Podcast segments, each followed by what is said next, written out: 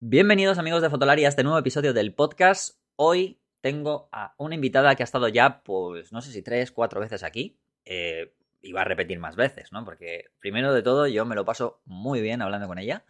Y dos, porque aprendo un montón. Y yo sé que a vosotros os pasa lo mismo, porque siempre que sacamos un episodio con ella, pues eh, recibimos un muy buen feedback. No es otra que la gran Leire Chazarra. Y hoy, en este episodio, pues nos hemos preparado un episodio muy interesante, yo creo, ¿no? Vamos a hablar de fotos, obviamente, pero vamos a hablar de 10 fotografías importantes para la historia. Pero ojo, no para la historia de la fotografía, sino para la historia de la fotografía y de otras disciplinas. No sé, el mundo de la publicidad, el mundo de las redes sociales, por ejemplo, impacto, por ejemplo, eso, ¿no? Cómo ha impactado la sociedad, eh, por ejemplo, para la ciencia. Eh, por eso digo que no esperéis solo a lo mejor grandes autores de la historia de la fotografía, ¿no? No sé, se me ocurre Saul Leiter, eh, Cartier-Bresson, ¿Que va a haber alguno? Sí, por supuesto, porque, bueno, un tanto ella como yo nos hemos preparado esto desde ese punto, desde esa vertiente también. Pero probablemente descubráis algunas fotos y algunas historias sobre esas fotos que a lo mejor no conocíais. De hecho, debo decir que a nosotros, que nos lo hemos tenido que ir preparando, nos íbamos diciendo antes de, grabar esto, ¿no? Que no, que, vamos a ver ahora, ¿no? Pero nos íbamos comentando por WhatsApp eh, lo que íbamos a, eh, íbamos a ir haciendo.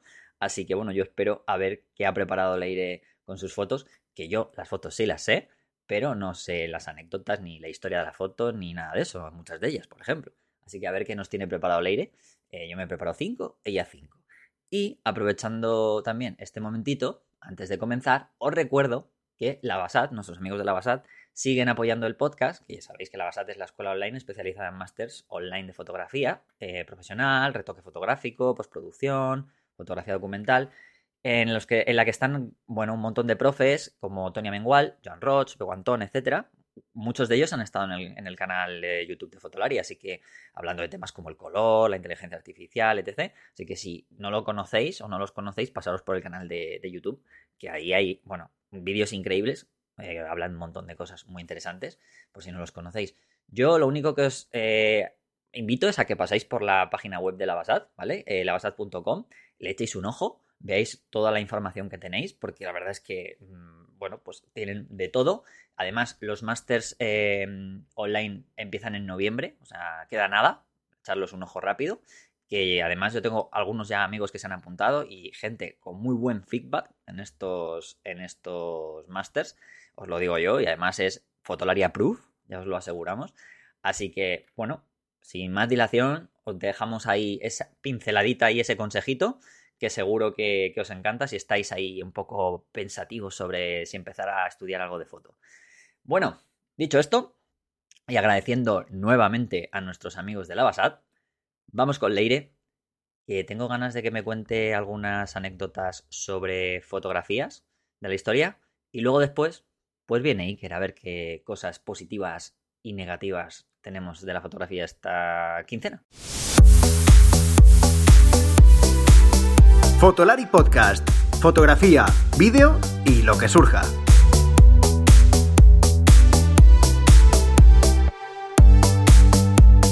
Con Rodrigo, Iker y Álvaro. Pues nuevo episodio y después de mucho tiempo vuelve Leire. ¿Qué tal, Leire? ¿Cómo estás? Hola, muy bien aquí preparada para otra lista de las nuestras. Sí, sí, una, una nueva lista, un, digamos, un, nuevo capítulo, episodio de nuestras listas maravillosas.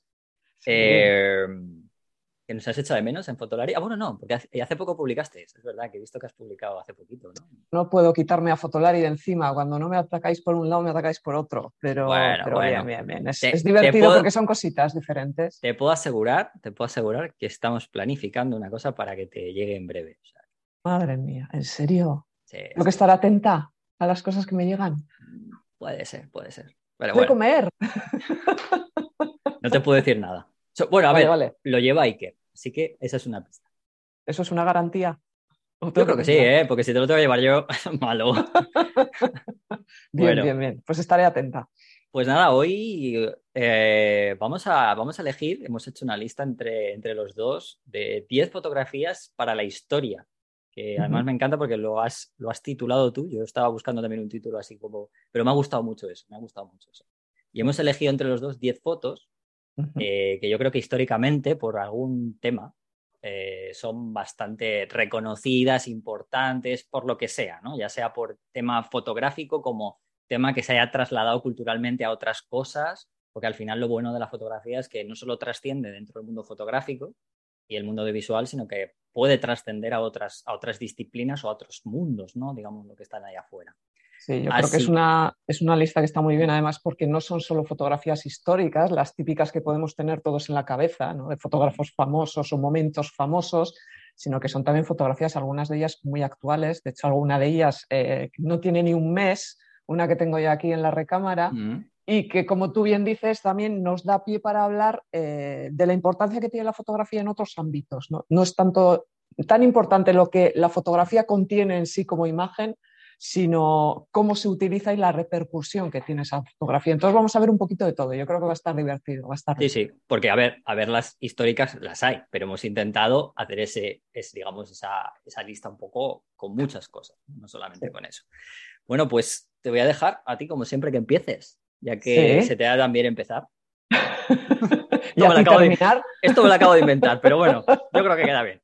Yo empiezo y tú terminas. ¿eh? Eh, pues empiezo con un guiño a ti, que eres un gran fan de, la reina Isabel II, de nuestra Lily Beth, ¿eh? para los oh, que tenemos pues así confianza con ella, que también era fotógrafa, que ya lo comentamos en el episodio anterior también. Yo tenía línea directa con Buckingham Palace, que lo ¿Verdad? pues es la última foto que le hicieron a la, a la reina Isabel II. Bueno, le hicieron varias eh, la fotografía está hecha el 6 de septiembre en el castillo de Balmoral, en Escocia, que era de todas las residencias que, tiene, que tenía la reina de Inglaterra, era su favorita, decían, y es la recepción que Isabel II hace a la primera ministra del Reino Unido, a Liz Truss, cuando acababa de ser nombrada después de la destitución o la marcha o aquella cosa un poco extraña de, Boris Johnson. No, la autora es una fotoperiodista escocesa que se llama Jane Barlow, que trabaja para Associated eh, Press, y la fotografía se ve porque hay varias de ese día. ¿eh? La fotografía se ve está tomada un poco de lejos y se ve a la reina al lado en un salón que hay una chimenea de fondo encendida y se la ve ya como muy pequeñita, muy encorvada. A mí me parece que es una fotografía muy tierna eh, y que esa fotografía y otras que se hicieron ese día, ya cuando aparece eh, la primera ministra del Reino Unido y saluda a la reina, es la recepción oficial que hace la reina a los primeros ministros cuando son nombrados esa fotografía, como digo, cobró una importancia eh, y un significado muy especial porque fue la última fotografía que se le hizo en vida a la reina Isabel II. La, reina Isabel II muere dos días después. Esa foto es del 6 de septiembre, ella muere el 8 de septiembre a los 96 años. ¿no? Y en torno a esa fotografía, claro, eh, cobró una importancia muy especial. Entrevistaron a la, a la fotógrafa que hizo la fotografía y ella contó que las sensaciones que tuvo al estar allí, que estaban las dos solas esperando a que llegase la primera ministra y aprovechó para hacerle eh, esa foto que he elegido yo, que es la que está la reina sola en el salón con la chimenea de fondo, con el bolso, porque es curioso que esté en el salón de su casa o de su, una de sus residencias y que esté con el bolso colgando del brazo. A mí es una de las cosas que... Te, te, iba a decir, a ver si es verdad eso que salía cuando hizo el jubileo, que hablaba con Paddington, que decía que siempre lleva una tostada un sándwich por si acaso, ¿no? Ahí por eso tiene a lo mejor el, bolso siempre. un tentempié. Un tentempié, exacto. Eh, es curiosa. antes, antes de que sigas, que, esto es importante porque estamos, vamos a ir, eh, bueno, se lo vamos a comentar a la gente que esté escuchando. Eh, claro, estamos hablando de fotos, las vamos a ir, la vamos a ir un poco describiendo para que algunos a lo mejor tal, pero que sepáis que vamos a, voy a dejar los enlaces a un enlace a cada foto, ¿vale? Ya sea pues, en Google Image para que lo sepáis y demás. Y además, los que escuchéis esto a través del, de la página web de Fotolari o queréis esperar al día siguiente que se publica el, el, podcast, que sabéis que se hace, se hace un post, ahí vamos a publicar las 10 imágenes, ¿vale? Van a estar las 10 imágenes para que podáis verlas mientras eh, pues, eh, las describimos nosotros mientras estamos hablando sobre ellas. Leire, que no lo había comentado y tenía que comentar. Era importante.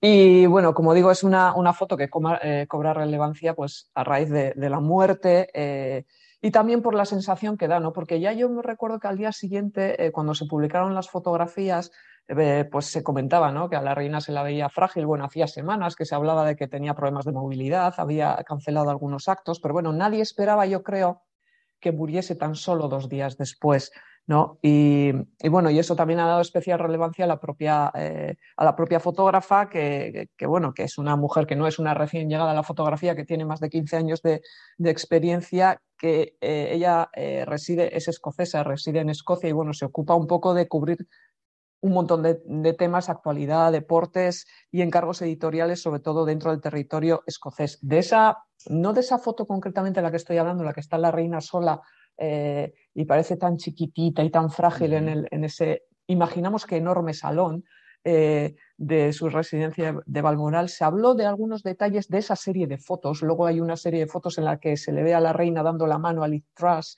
y, posando con ella. Y uno de los detalles que llamó la atención, aparte de la anécdota del bolso, es eh, que la reina tenía las manos como moradas, ¿no? Tenía como algún moratón en la, en la mano y creo que casi se habló más de ese detalle del qué le pasa a la reina en las manos y más después de su muerte, a ver qué tipo de enfermedad, ya sabes, todos los comentarios que, surgen en torno a estas cosas, qué tipo de enfermedad podía causar eso. Y luego como anécdota es que cuando se ha sabido de que ha muerto eh, bueno, entre comillas, se ha sabido de que ha muerto la reina. El, solo los más allegados lo sabemos. exacto, el, informe del forense o del médico, eh, en este caso, decía que la reina ha muerto, curiosamente, por su avanzada edad. Hombre, sí.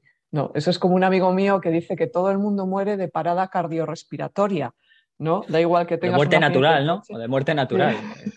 Porque es antinatural que... que no te mueras. sí, sí, sí.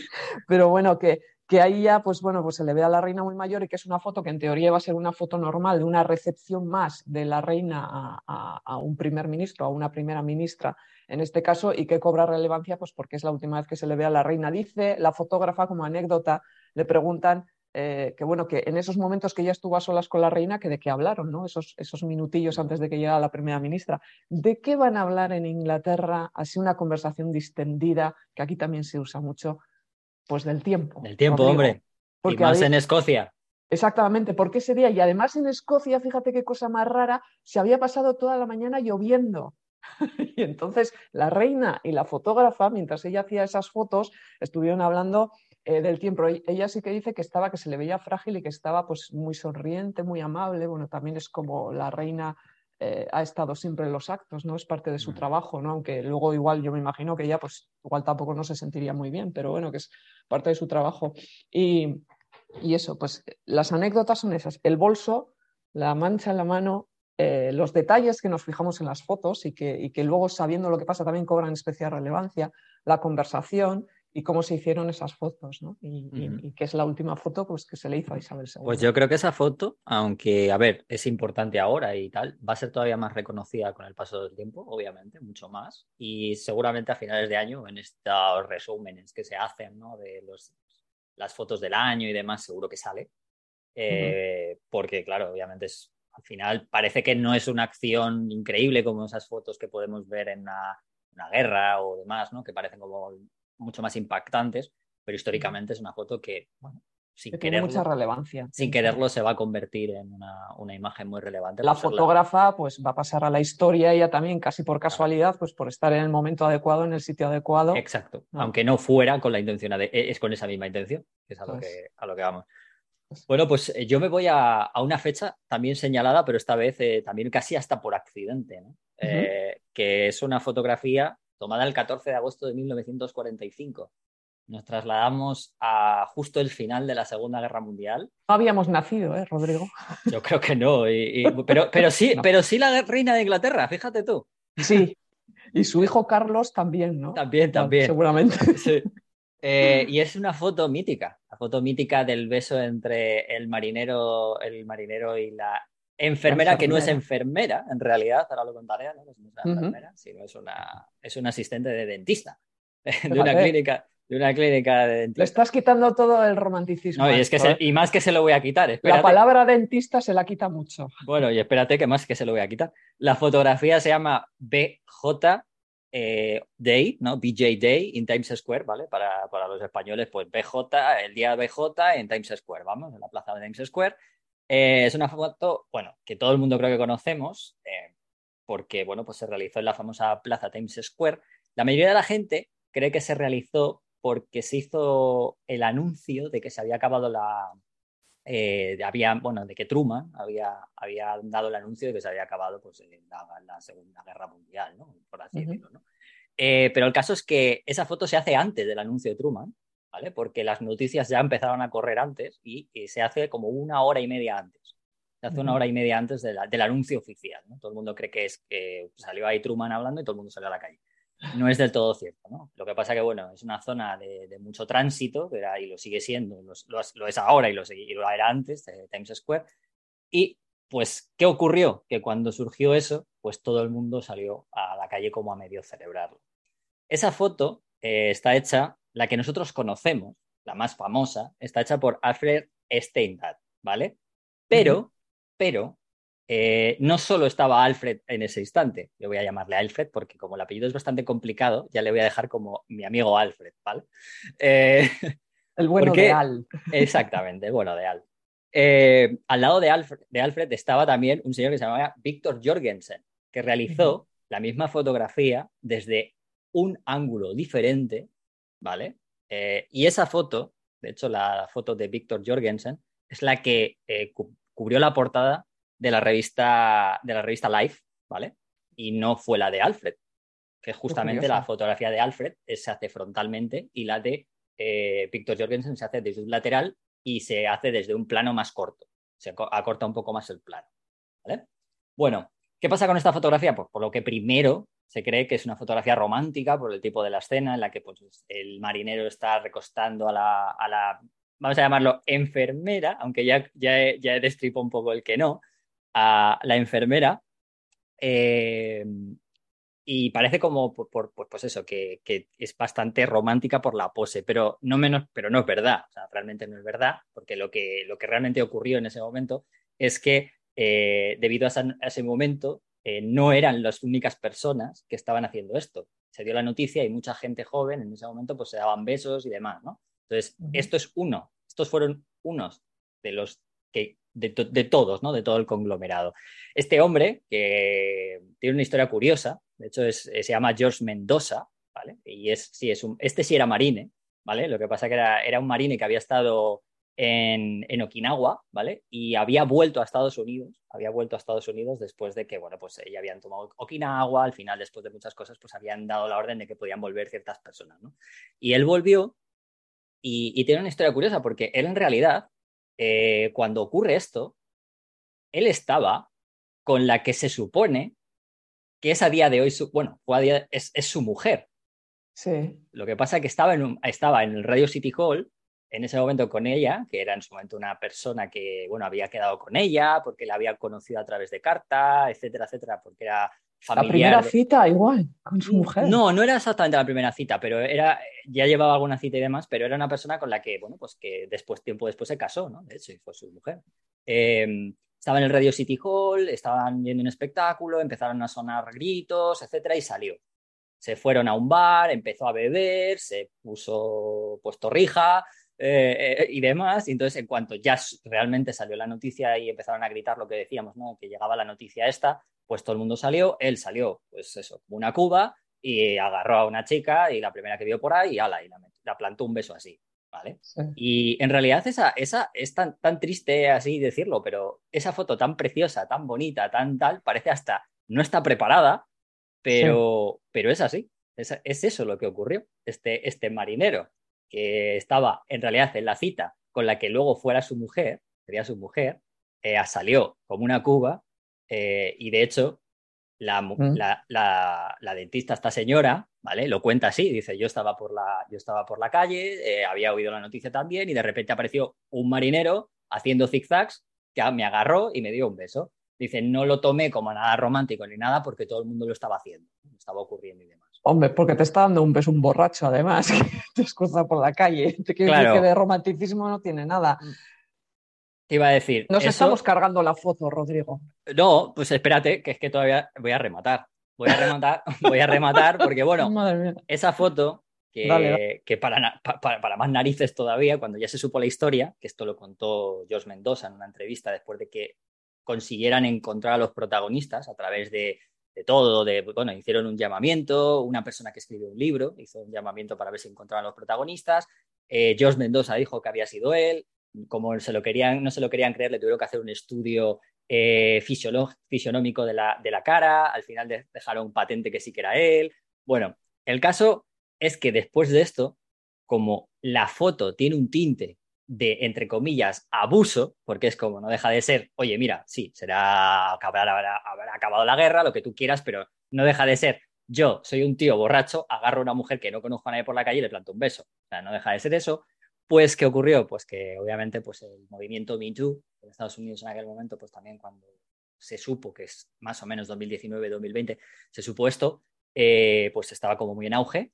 ¿Y qué ocurrió? Pues nada, eh, hay, eh, de esta estatua hay dos réplicas, se hicieron una estatua de esta, de esta foto, lo hizo un, lo hizo un, un, artista, y se hicieron dos réplicas que están puestas en vías públicas, una de ellas está en Sarasota, ¿vale? ¿Y qué ocurrió? Pues eh, la de Sarasota le pusieron, le hicieron pintadas poniendo la Me Too, etcétera, etcétera. Otras cosas. Es, es, una fotografía que, eh, que es reflejo de, de, de, cosas que han ido pasando a lo largo de la historia y que, bueno, que hoy en día se considera y que es que es abuso. Yo lo que he leído de aquel día en torno a esta foto es que eh, no solo este marinero, sino que muchos marineros iban por esa calle. Eso es, eso y, es, había y, muchos. Y cuando se cruzaban con alguna, con alguna mujer, la cogían y la besaban. O sea, eso realmente es un acoso y es un abuso. Eso hoy en día no se podría hacer. Y si se hiciera, tendría otras consecuencias realmente y seguramente no se enseñaría la foto tan alegremente. Yo después de, yo sí que tenía esta visión romántica de esta foto, es verdad, ¿quién no la ha tenido? ¿no? Después de, sobre todo la primera vez que la ves y no sabes la historia que hay detrás, ¿no? dices, jo, fíjate, te imaginas una pareja de novios, porque te imaginas que son pareja y que, y que les ha dado un arrebato de pasión porque se acaba la guerra y ya pueden tener una vida, eh, formar una familia y todo. Pues Estas son las historias que nos montamos cada uno en la, en uh -huh. la cabeza, ¿no? Pero realmente luego si te fijas, después de saber la historia real que tú has contado, cómo la agarra ella, o sea, ella está realmente como aprisionada, o sea, se ve que, que al final es una agresión, o sea, no es una agresión eh, de, de, pegarle, pero es una agresión, ¿no? A una chica que no conoces, e invades totalmente su espacio personal, la agarras y la besas sin permiso. También es un reflejo de la mentalidad que había entonces, que eso era, se estaba como bien visto, porque yo lo que he leído en las declaraciones de ella, ella no habla de ese momento como de algo traumático no. o como de decir, joder, le, le, di un puñetazo o yo qué sé, no. andaban como locos, tal. Es un reflejo de cómo se, se vivían las relaciones hombre-mujer, que eran totalmente desiguales eh, y que estaban marcadas pues por, por la eh, por el abuso de poder en todos los sentidos, ¿no? Uh -huh. Pero bueno, que hay que entender esta foto en su contexto también. Por supuesto. ¿eh? De hecho, bueno, la mujer se llama Grita Friedman, que he dicho el nombre del tío, pero no de, de, de, ella. Se llama Grita Friedman y voy a leer para terminar justamente la declaración de ella a la que tú hacías alusión. Ella sí. dice que sentí que era muy fuerte, que me, me estaba abrazando fuerte, dice, y no estoy segura sobre el beso porque, ya sabes, era solo alguien realmente que estaba celebrando algo, ¿no? Claro. Eh, pero no fue, un, no fue para nada una situación romántica, lo dice ella. Fue solo una situación de agradecimiento a Dios, ¿vale? Porque la guerra se había terminado justo en ese momento. Y lo había estaba anunciando un letrero. Ya está. Pero vemos cómo ella también, cómo las mujeres interpretaban eso de una manera diferente. Hombre, igual seguramente habría mujeres también para las que eso eh, sería una agresión, lo que pasa que tampoco se verbalizaba. Igual ella eh, es una mujer también de otra época, ¿no? Y entonces tampoco Exacto. lo ha dicho después, o igual tampoco no lo interpretó así, ¿eh? Porque luego cada uno interpretamos las cosas como, como queremos. Uh -huh. Pero sí que es verdad que eso hoy en día pues, es eh, reflejo de unas situaciones que hoy en día se trata desde luego de evitar, ¿no? Uh -huh. Pues y nada, de combatir. Ahí queda como uno de los besos más famosos de la fotografía, el cual vale, ya... no es engaño, pero... Nos hemos cargado una foto. pues, pues, anda, que no nos vamos a cargar cosas con esto. No, yo, yo la siguiente no me la voy a cargar. La siguiente ah. no... Bueno, la siguiente, mira, hilando con lo de cargarse la foto, la siguiente ya se la cargaron unos cuantos y ya voy a contar la historia. Aunque es una foto famosísima, es de Cartier-Bresson, se llama Hier eh, 1932, por el nombre no os dirá nada, pero es la famosa foto del ciclista eh, que va como por una callejuela que está en una, en una plaza, que se ve una barandilla, unas escaleras que bajan, es la foto casi en mayúsculas de Cartier-Bresson la, que la que simboliza mejor que ninguna otra, yo creo, el momento decisivo, eh, la que simboliza lo que es Cartier-Bresson como fotógrafo, ¿no? el, el estar en el lugar, el pillar justo, el tener la intuición de pillar el instante, el hacer una composición absolutamente perfecta. Es la que hace eh, alusión a la, a la, sección áurea, ¿no? Creo que es hace ah, eso, Exacto, el que pone, hace alusión a la superpone sección mucho, áurea. Sí. Eso es. Eh, es una foto que Cartier-Bresson lo hace con solo 24 años. ¿eh? Es curioso. ya, vamos, ya vamos todos tarde. ya estamos hundiendo a la gente estamos cargando fotos, sino que estamos hundiendo a la gente. Eh, y desde luego, como digo, es una de sus fotos eh, más famosas. Se pone siempre como ejemplo en clases de fotografía, yo cuando he estado, y tú, Rodrigo, que das clases también, de cómo marcar la direccionalidad, de la regla de los tres tercios, de la proporción áurea, o sea, todo esto que estamos comentando, porque sí que es una imagen en ese sentido absolutamente perfecta. Pero ¿qué pasó con esta imagen? Esta imagen tiene una anécdota curiosísima y que nos sirve también para entender otras cosas. Esta imagen en el año 2006 eh, hubo un arquitecto, que ahora mismo no sé si era portugués o, brasileño, pero bueno, da igual, llamado André Ravelo, que la subió a Flickr. Flickr era como el Instagram de, entonces, ¿no? La subió a Flickr a un grupo que se llamaba Delete Me, Bórrame. Este grupo, los usuarios compartían fotografías propias eh, y las sometían a votación popular. El mecanismo para votar era que eh, para poder dejar tu voto eh, podías elegir entre delete me, bórrame o save me, eh, guárdame o sálvame, ¿no? Entonces, para poder votar tenías que dejar un comentario, no se podía votar sin más. ¿no? Este sube, el, Andrés Ravelo este sube la, foto como si fuera suya, no dice que es de Cartier-Bresson. Sube la foto a ese grupo porque quiere ver cómo reacciona la gente ante esa foto. ¿no? Por los típicos grupos que muchas veces los ponemos a parir porque decimos pues, que la gente eh, critica todo, todo el mundo sabe cómo hay que hacer todo. Bueno, todos hemos pasado por esas, por esas situaciones. ¿no? ¿Qué pasa con esta foto? Pues que eh, esta foto se elimina al de unas horas. ¿Cuál es el mecanismo de, eliminación? Si tú llegas, si esa foto llega, suma 10 delete me antes que 10 save me, pues se, elimina automáticamente. Pues la, pobrecita foto de Cartier-Bresson fue eliminada. Lo curioso no es esto, que también, sino los comentarios que dejaba la gente cuando, cuando votaba la foto. Y son comentarios de tipo de la foto está borrosa, la foto está movida, esta foto es muy horrible, eh, yo la repetiría, incluso hay uno que le explica, no, si pones el trípode en tal sitio y le dices, si, si conoces al ciclista y le dices que pase de nuevo, es, realmente es muy curioso. Y luego, eh, cuando él al final está leyendo los comentarios y el tío está alucinado y me imagino que también partiéndose de risa, él al final en ese grupo dice, oigan, esta foto es de Cartier-Bresson, es una de sus fotos más famosas y es una de las fotos que simboliza eh, quizá mejor la perfección, entre comillas, fotográfica. ¿no? Entonces la gente, hubo quien ya se cayó y no dijo nada, pero hubo también quien se lo tomó muy mal. Y entonces eh, una persona, eh, uno de esos usuarios que había votado a la foto, dijo, esto no es una foto de Cartier-Bresson, le contesta, es una mierda, con perdón, escaneada de lo que era una foto de Cartier-Bresson. Y luego dice una, frase que yo no sé si es consciente de la, verdad que encierra esa frase y de lo bien que viene aquí. Eh, después de decirle que es una mierda, dice una frase que es, eh, lo único que has demostrado es que la gente no sabe ver. Sí. Y yo no sé si lo dice con esa intención, pero a mí me parece una frase muy, muy, muy acertada. ¿no? Eh, al final, yo esta, esta foto eh, en alguna masterclass que he dado, yo la he utilizado eh, también para decir cómo a veces el fijarnos tanto en los aspectos técnicos de la foto, porque la gente lo que critica es que está borrosa, que, que el ciclista está demasiado arriba, que tiene grano, o sea, todas estas cosas que la tienes que hacer con otro diafragma, prueba poniendo el trípode no sé dónde, eh, repítela, tal, la barandilla, no sé tendría que estar más nítida para que resaltara más el movimiento del ciclista. O sea, todos, la mayoría, la inmensa mayoría, yo creo que el 99% de las críticas que le hicieron a la foto eran críticas técnicas de la foto. Es que me parece increíble, ¿no? O sea, pero es normal, ¿eh? Yo creo que me refiero normal en el sentido de que dependiendo de dónde de dónde estemos, ¿no? O a quién enseñemos esa fotografía, nos podemos esperar, yo creo, un tipo de reacción u otra. Y también yo creo que la lectura que yo hago también, y todos caemos en eso, ¿eh? yo también muchas veces, y eso que yo digo que a mí la técnica no me importa tanto, pero yo creo que arrastramos siempre esa costumbre de fijarnos siempre primero cuando vemos una fotografía en los aspectos técnicos. Mm. Quiero decir, lo primero que dices, jo, está subexpuesta, está eh, movida, tiene un montón de grano. Y a veces, que eso es normal, porque lo primero que te entra por los ojos es la estética. No, no te, mm. Todavía no te da tiempo a hacerte la historia de lo que te está contando la foto. Pero el problema es cuando nos quedamos ahí.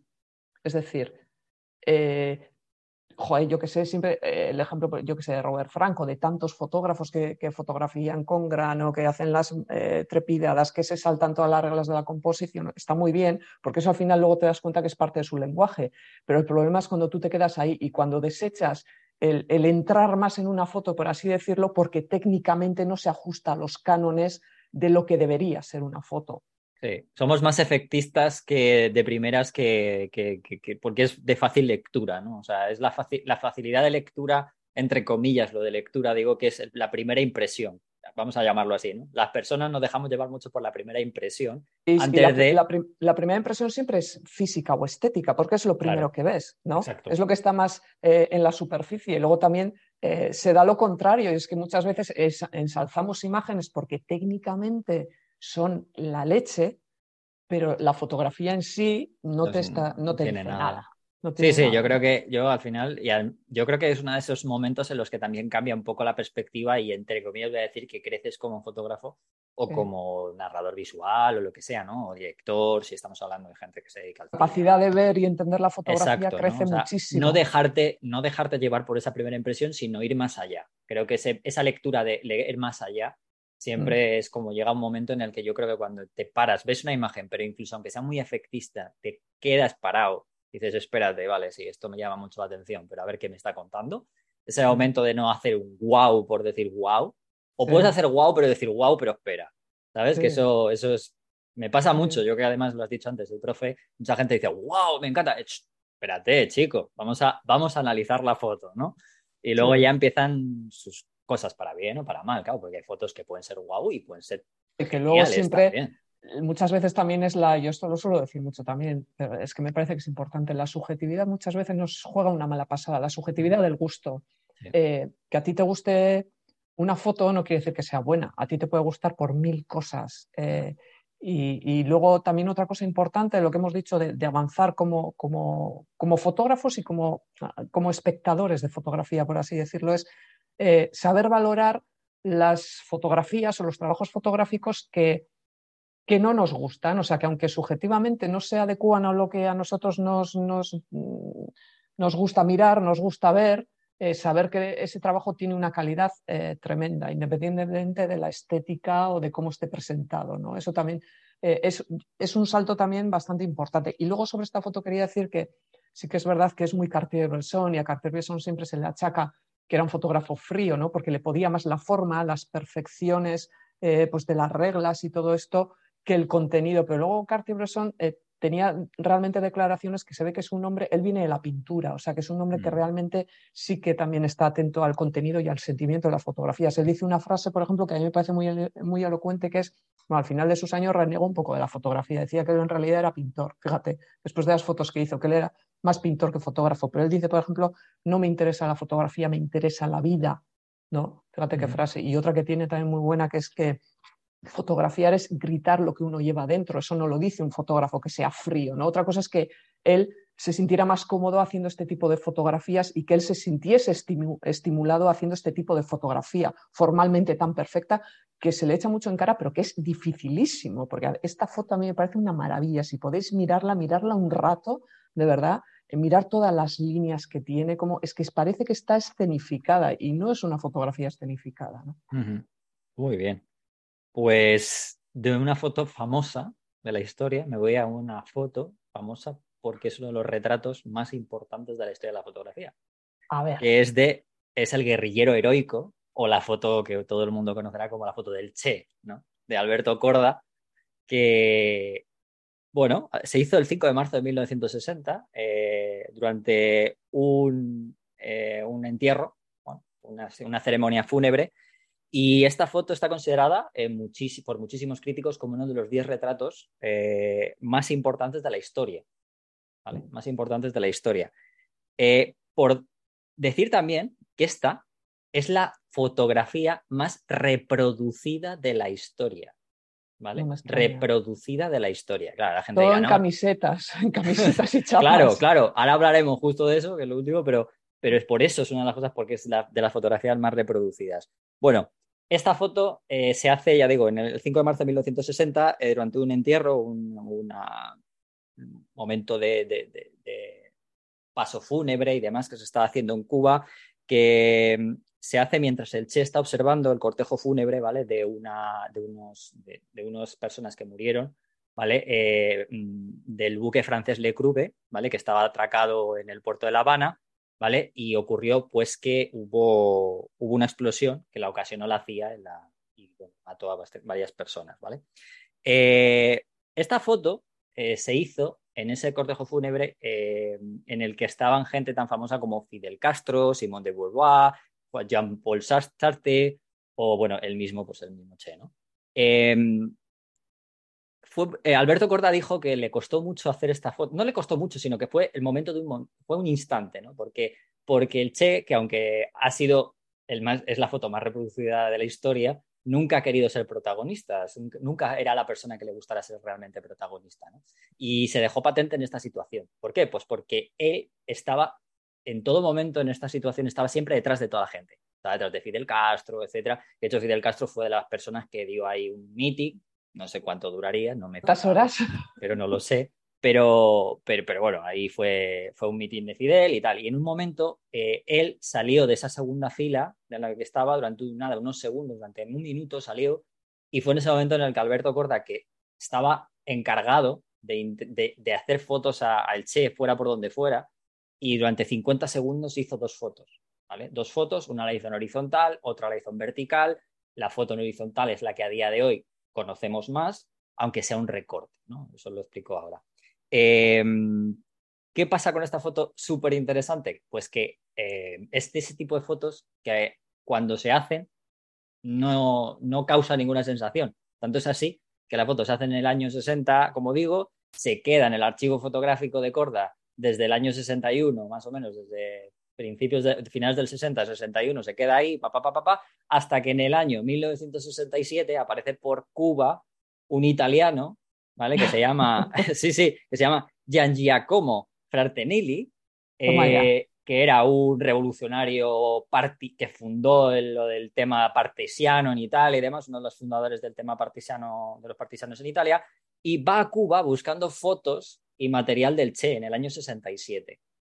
Obviamente contacta con Corda porque sabía que Corda había seguido al Che eh, durante, durante mucho tiempo y encuentra, eh, cuando llega a la casa de, Corda, eh, encuentra esta foto puesta en la parte de, atrás de una de sus paredes.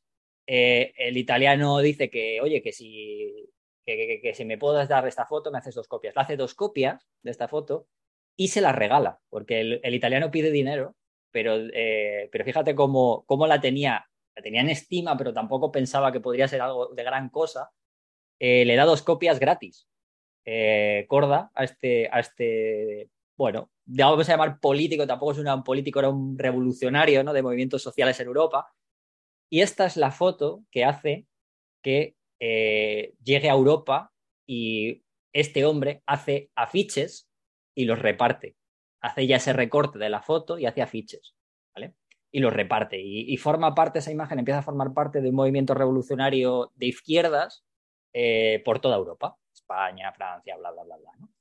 Eh, a la vez, a la vez, en 1900, antes de que, antes de, porque esto es antes de que muera el Che, porque el Che muere en el año 68, hay que recordarlo. O sea, este hombre llega y coge la foto antes de que muera el Che, claro. Con razón Corda eh, no había muerto, pues se dice, mira, llévate la foto. Poco te la doy gratis, te doy un par de copias y ya está. En el año 67 también se produce una cosa interesante, que es que eh, ve esta, foto por, por, casualidad, ya sea porque lo haya, viera la foto en, una, en un diario alemán, un alemán al ver esta foto, que se, porque el italiano la había llevado allí a Europa, eh, la ve en una portada de, una revista de un diario y coge esa foto y lo que hace es, eh, la lleva un dibujo, ¿vale? Un, alemán, la lleva un dibujo y ese dibujo pues también lo empieza a reproducir por muchos sitios, como movimiento también político. Bueno, eh, en el año 68 muere el Che y esta foto empieza a cobrar una impresionante pues, importancia, ¿vale? Muchísima importancia. Eh, ¿Qué ocurre? Que bueno, lo gracioso de todo esto es que eh, Corda se usó esta foto para, para afiches, para portadas de libros que, sacó, que sacaron, etc. Y Corda no cobró nada. No cobró ni un solo duro. Así es, de verdad, no cobró ni un solo duro. Eh, lo que sí que es verdad que, hizo este, el, alemán, es que digamos que en vez de cobrar por el dibujo que había hecho y ponerle, la dejó libre de copyright. Por eso, ese dibujo también, basado en esa foto, eh, pues se ha podido reproducir de tantas formas y de tantas maneras, ¿no? Eh, en múltiples sitios, portadas, camisetas, todo lo que donde os podéis imaginar. La foto se hizo con una Leica, Corda fue muy, muy afamado, bueno, fue un fiel defensor de Leica, de hecho incluso llegó a ser los últimos años fue como parte de, embajador de Leica, aunque luego, bueno, pues su Leica era una pobre Leica vieja que estaba hasta con, yo qué sé, medio destrozada. no importa. Eh, y está hecha con un 90 milímetros, porque claro, estaba al final estaba un poquito lejos y demás, ¿vale? Eh, para rematar esta foto, deciros que Corda solamente eh, denunció una vez por derechos de imagen de esta foto y fue a la empresa de vodka Smirnov. Sí, sí, ¿vale? Que lo hizo porque creó un vodka que se llamaba Bloody, sangriento, y, bueno, lo que hizo fue pues demandarlos por la imagen, ¿no? Porque estaba puesta y tal. Ganó 50 mil dólares con ella y lo donó. Lo donó a un hospital infantil. Y bueno, eh, desgraciadamente, poquito tiempo después, eh, falleció, después de mm. llevar esto a los tribunales y ganar. También, y luego decir también que unos años después, pues en el 2012, eh, no, contentos con esto y sabiendo que había perdido, pero que Corda ya estaba muerto, pues Mercedes le dio por las narices de hacer también una campaña con esta foto y en la boina de Corda, o sea, de, perdón, del Shell en esa foto, puso en vez de la estrella, puso todo lo que es el logo de Mercedes. Madre mía. sí, lo, lo, cambió así. La hija pues se cabreó bastante, no, no, no, reclamó nada, simplemente reclamó respeto a la obra de su padre. El capitalismo, yo eh, leyendo también un poco sobre esta foto, eh, el capitalismo todo lo engulle y al final lo que ha hecho ha sido convertir este símbolo anticapitalista total. Totalmente, eso es, es eso es lo que en un artículo de consumo. Eso se ven las camisetas que hemos comentado antes, las chapas, eh, toda la parafernalia que hay. Luego hay una, pequeña, un pequeño equívoco con esta foto y es que hay un cuadro pop que mucha gente con esta foto, con la imagen de, Corda en diferentes colores, que mucha, mucha mm. gente atribuye a Andy Warhol. No, no, es, es, el dibujo, es el dibujo de, este alemán. Sí, del alemán, o no sé si es alemán o Sí, es alemán, Fitzpatrick, es Fitzpatrick. Pero es que además eso no lo hizo Warhol, sino que lo hizo un ayudante de, mm. Warhol que creó este, este cuadro, pues como las famosas imágenes de la sopa Campbell y, los retratos de, Marilyn. Yo he encontrado aquí un pequeño parrafito de cómo el propio Corda eh, habla de ese momento en el que hizo la foto, porque es que a mí me parece muy curioso cómo una foto tan famosa y tan reproducida, ¿no? Eh, cómo está hecha. Y si quieres, si me dejas, te lo leo. Sí, claro, léelo. Lo, explica, lo explica él mismo. Dice, me encuentro en un plano más bajo que la tribuna, con una cámara Leica de 9 milímetros, como has dicho tú, Rodrigo. Usé mi teléfono pequeño y recorrí los personajes que estaban en el primer plano en la tribuna. Fidel, Jean-Paul Sartre, Simón de Beauvoir. El Che estaba parado atrás de la tribuna, pero hay un momento que yo paso por un espacio vacío que está en el frente de la tribuna mm. y de un segundo plano vacío emerge la figura del Che. Sorpresivamente se me mete dentro del visor de la cámara y disparo. Acto seguido me doy cuenta de que la imagen de él es casi un retrato y tiene el cielo de detrás limpio. Giro la cámara en vertical y tiro un segundo disparo. Eso en menos, todo eso en menos de 10 o 15 segundos. El Che se retira de ahí y no vuelve. Fue una casualidad. Exacto, eso es. Exacto, lo que te decía que no tenías afán de protagonismo y estaba en la parte trasera, ¿no? Y hay un momento en el que justamente emerge para mirar el cortejo fúnebre, un poco mejor. Y ese es cuando le pilla ese momento. Eso es. Muy bien, pues...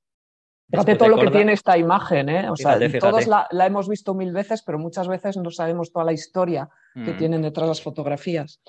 ¿Qué tienes después de esto? Ojo, pues a ver con Ah, bueno, yo tengo una foto también que que la conocemos todos y que también ha sido mil veces eh, reproducida en otro sentido, ¿no? Y que ha llegado a mucha gente en otro sentido también, porque es una foto mucho más moderna, es de 2014, es el famoso selfie que se hacen en el descanso de la gala de los, de los Oscars, pues varios de los protagonistas que están allí en el, en el teatro, ¿no? De, en plena gala de los Oscars. Es un selfie de una gala que está presentada por Ellen DeGeneres, no sé si se dice así, pero bueno. Ellen DeGeneres. Eh, y, bueno, la foto en sí no la hace ella, ella la tuitea. El que hace la foto es el, actor eh, Bradley, eh, Bradley Cooper. Eso es. Eh, ¿Por qué es importante esta foto? Pues porque eh, es el, selfie más retuiteado de la historia. Eh, bueno, fue del año 2014, luego creo que ha habido más, pero bueno, en el año 2014 consigue 3 millones 300 y pico mil retweets. En solo 40 minutos supera el millón de retweets. Es una gala en la que Ellen DeGeneres estuvo haciéndose selfies con varios de los, de los invitados y en el descanso es cuando se hacen este selfie en el que se suma más gente. En esta foto aparecen la propia Ellen y aparecen Jared Leto, que en aquella gala creo que ganó el Oscar al mejor actor, si no me equivoco. Aparece Jennifer Lawrence, Channing Tatum, Meryl Streep, Julia Roberts, Kevin Spacey, Bradley Cooper, Brad Pitt, Angelina Jolie, Lupita Nyong'o y luego aparece un chico así también negro que mucha gente dice que no sabe quién es, es el hermano de Lupita Nyong'o. Fijaos en qué selfie se metió. y con qué El pequeño Nicolás. de, los Oscar. Ayer, el Leto que ganó el Oscar casi no se le ve, pero a, este, al hermano de Lupita, se le ve, es muy gracioso, ¿eh? porque yo he tenido que buscar quién era, porque yo tampoco sabía quién era. Y, y fíjate en qué selfie se mete, pues eso, en el 40 minutos superior, el millón de retweets, en dos horas, millón y medio de retweets, y es una imagen, pues mira, hablando de aspectos técnicos, pues es como un selfie de estos normales que se hacen pues, en un momento y con la gente moviéndose, pues está desenfocada, muchos aparecen movidos, pero eh, la importancia de esta imagen es que es un grandísimo ejemplo de que en redes sociales hablamos a golpes de vista y a golpes de fotografías, fotografías que son hechas eh, sin ninguna otra pretensión. Eh, que, el mostrar un momento concreto y el decir, el aquí estoy en este momento y estoy con esta gente y nada más, porque no tienen ningún, ningún, em, eh, ningún viso, ninguna historia por trascender más allá de la propia imagen y del propio momento. Esta imagen trasciende pues porque al final eh, se convierte en, viral en redes sociales y, en redes sociales lo que se convierte en viral son imágenes, no palabras. Y eso es muy importante.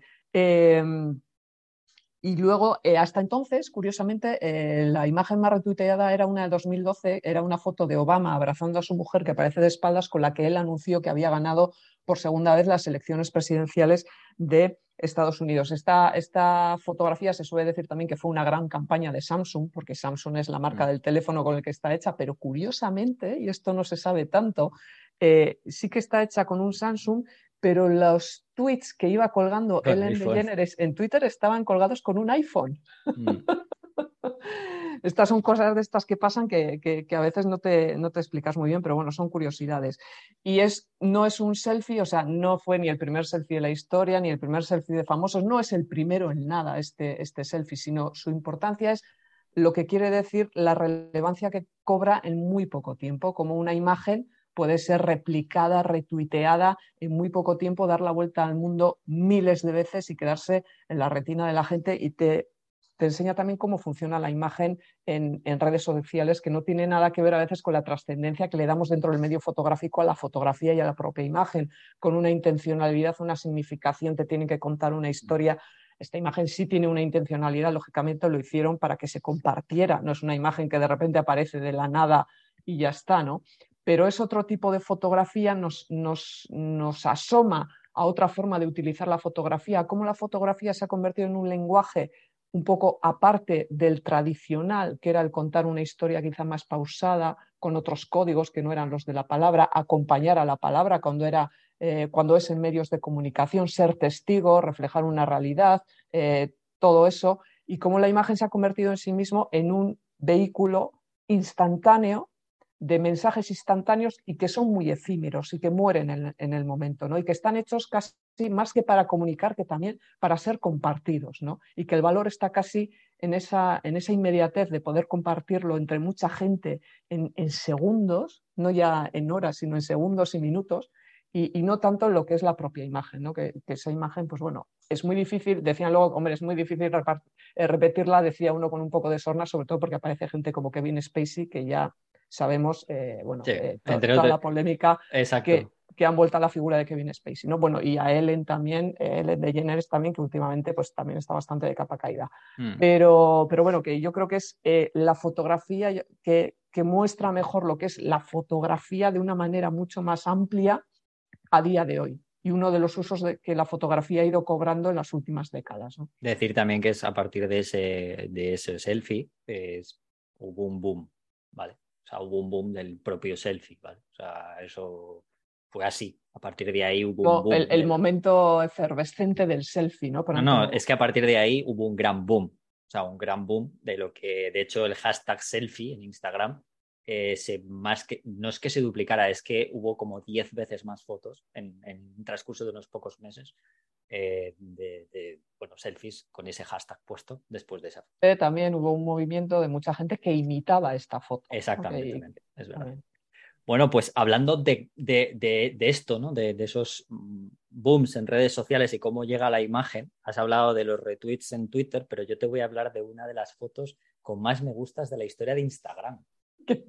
Que es una foto, que es una foto, pero que es una foto que, que, que, no tiene ningún sentido. que es el famoso huevo de Instagram. Hombre. Es el huevo de Instagram. A ver, esto parece que es súper remoto, ¿vale? Porque dice, el huevo de Instagram, tal. Pero claro, el problema es que hemos vivido una pandemia en el 2020 y claro, parece como que los, los tiempos es como que se han alargado, ¿no? Porque no sabemos nada. Pero esto es del 4 de enero del 2019.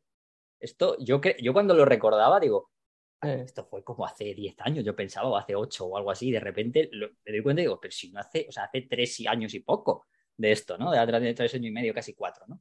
Eh, increíble, ¿no? O sea, esto fue un fenómeno, un fenómeno y un fenómeno en dos cosas, fenómeno de, lo que ocurrió, un fenómeno social y un fenómeno de un tío, porque luego es cuando se supo la historia, y es que un tío, pues un señor eh, llamado Chris Goodfrey, ¿vale? Eh, publicista, un señor publicista, crea una cuenta que llama, una cuenta de Instagram que la llama World Record Egg, ¿vale? Y planta una foto súper de stock, lo más de stock que te puedas imaginar, con fondo blanco de un huevo marrón, ¿vale? Así, tal cual, pum. Em, y ponen el mensaje, vamos a romper el récord mundial entre todos y consigamos que la publicación sea la publicación con más likes de la historia de Instagram hay que batir el récord actual de que ostenta Kyle Jenner, que tiene 18 billones. Nosotros Kardashian, ¿eh? Para que Exacto. Dice, nosotros tenemos esto. Esto es el huevo. O sea, literalmente, ¿no?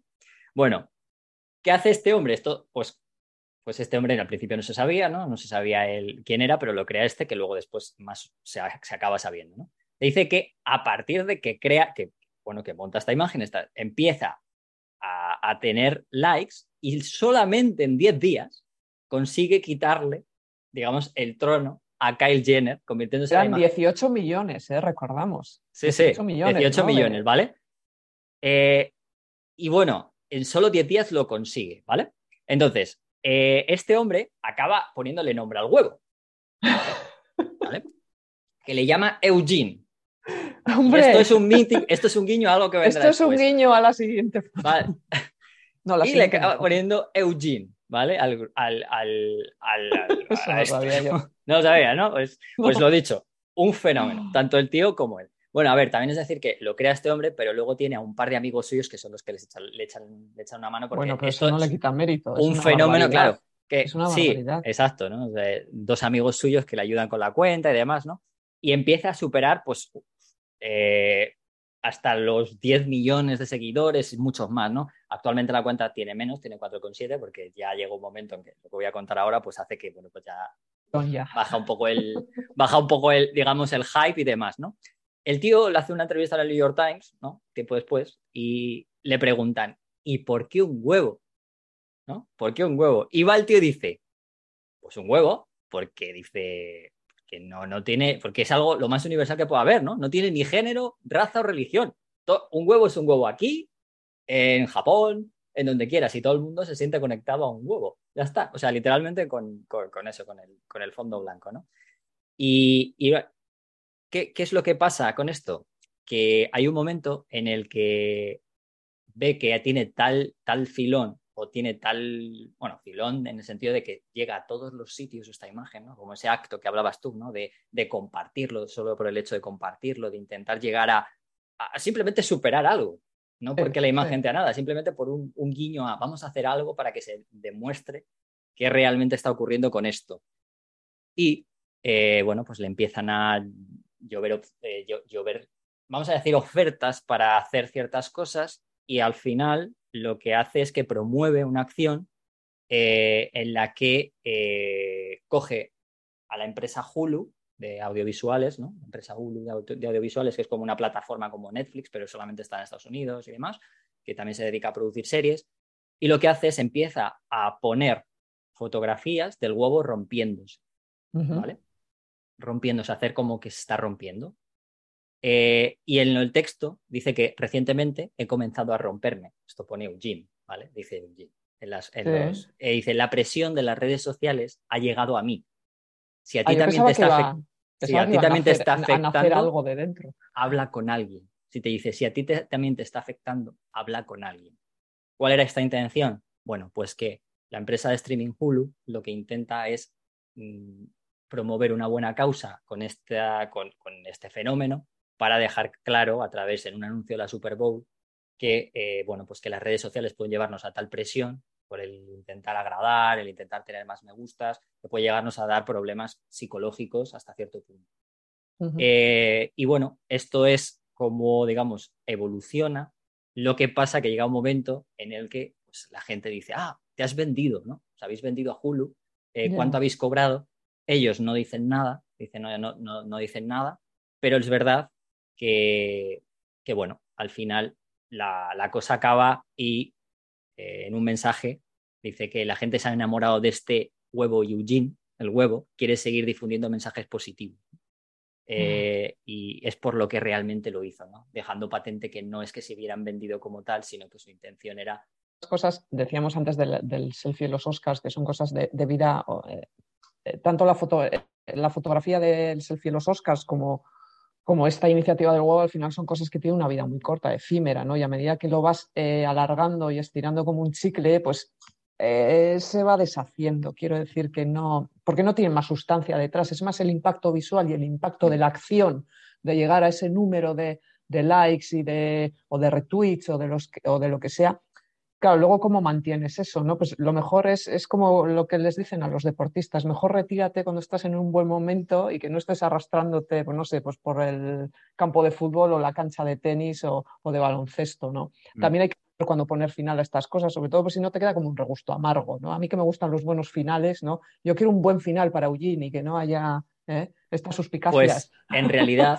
eso es, hizo eso, hicieron eso y todas las publicaciones, tiempo después, después de todo este revuelo, que también lo hizo por una buena causa, intentaron apoyar que tenían tanta gente detrás de sí para hacer esto, y además que fue creado también debido a esto, ¿no? Un poco más o menos. Eh, bueno, pues borraron todas las fotos, salvo la mítica del huevo, dejaron esa foto y dejando patente lo que Instagram ha hecho de que ya no puedes saber cuántos me gustas tienes, ah, ocultaron los me gustas y esa foto a día de hoy tiene los me gustas ocultados y solamente ellos que son... Podemos llevar el, recuento al día. Ya no se puede llevar el recuento porque su intención fue esa, que esos mismos millones no generaran esa misma cosa que ellos habían intentado. Otra pequeña anécdota ligada a esa fotografía, hemos dicho que se creó, eh, bueno, esta fotografía, la iniciativa de publicarla para superar los los likes de, Kylie Jenner, que tenía 18 millones y pico.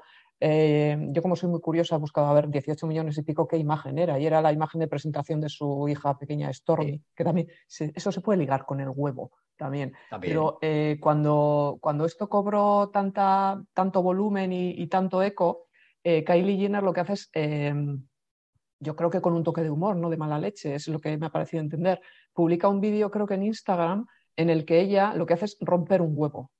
sí, es verdad. Algo así como, chúpate esa huevo o alguna historia. Pero creo que lo hace con humor, ¿eh? Cuando ya le había sí, en los. En los para, que veáis al final cómo esto llega a todo el mundo, incluso a la persona aludida, ¿no? aunque sea una persona tan famosa. Exacto. Bueno, pues eh, aquí acaba la historia. Bueno, no es que acabe, pero sigue Eugene ahí, pero, pero aquí acaba un poco realmente ese boom de Eugene. Sí. ¿Qué viene? Bueno, ahora viene una cosa totalmente diferente que no tiene nada que ver con, esto. Vamos a hablar un poco de fotografía. Esto nos va a permitir hablar un poco, de fotografía, de fotoperiodismo y de polémicas que hay muchas veces con, las fotografías que hacen los fotoperiodistas, ¿no? Fotografías de guerra o fotografías de conflictos o de, grandes eh, desastres humanitarios. Es la famosa foto eh, de La niña y el buitre de Kevin Carter.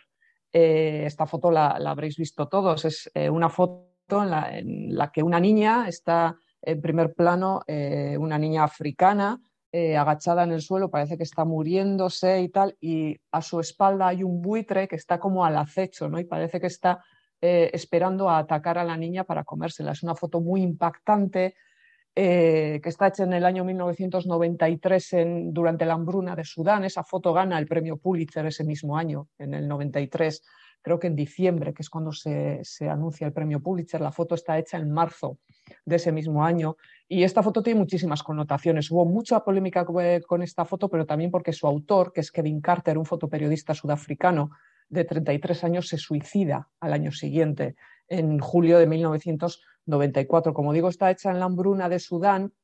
Allí van varios fotoperiodistas, entre ellos Kevin Carter y su compañero Joao Silva, van de la mano de la ONU a un campamento sudanés al que llegan en marzo de 1993, llegan en un helicóptero de la ONU, creo, que se dedica al reparto de, comida. Ellos bajan de ese helicóptero mientras los, los, trabajadores de la ONU reparten comida y la gente que está en ese campamento se acerca eh, para coger esa comida y dice que tienen una media hora para estar haciendo fotos. Su, compañero se va eh, a hacer las fotos de cómo recoge la gente la comida y él se queda fotografiando a los niños eh, y a la zona que hay alrededor. No sé si es ahora mismo un centro de salud, creo haber leído que era un centro de salud o algún tipo de centro de, acogida de, gente de, pues, que está en esta situación. ¿no? Eh, ve, va un poco hacia la parte de atrás donde hay un estercolero y se encuentra con esta imagen de una niña que está agotada eh, y que está eh, pues con la cabeza, está como agachada, con la cabeza apoyada en el suelo y detrás suyo eh, hay, más, hay más buitres, pero detrás suyo se ve un buitre que está como, como al acecho. ¿Qué pasa con esta foto? Pues que se crea muchísima polémica. La polémica que se ha creado con otras fotos cuando se dice si el fotoperiodista tiene que ayudar a la persona a la que está fotografiando o tiene que ser un mero testigo de la situación, hacer la foto y, hacer que eso circule para que luego quien tenga que intervenir intervenga. Eh, Kevin Carter fue eh, objeto de muchísimas críticas por esta foto. Luego también, eh, en otro sentido, también se le criticó porque es que es una foto que engaña. Engaña en el sentido que está hecha con un tele y el, buitre no está tan cerca de la niña como parece. testigos que estaban en el, en el, lugar dicen que el buitre estaba al menos a unos 15-20 metros de donde estaba la niña, ni siquiera estaba mirando a la niña el buitre. Eh, los buitres iban a, ese estercolero a comer los desechos porque los buitres, y eso también es importante saberlo, eh, no son aves de presa, son carroñeros.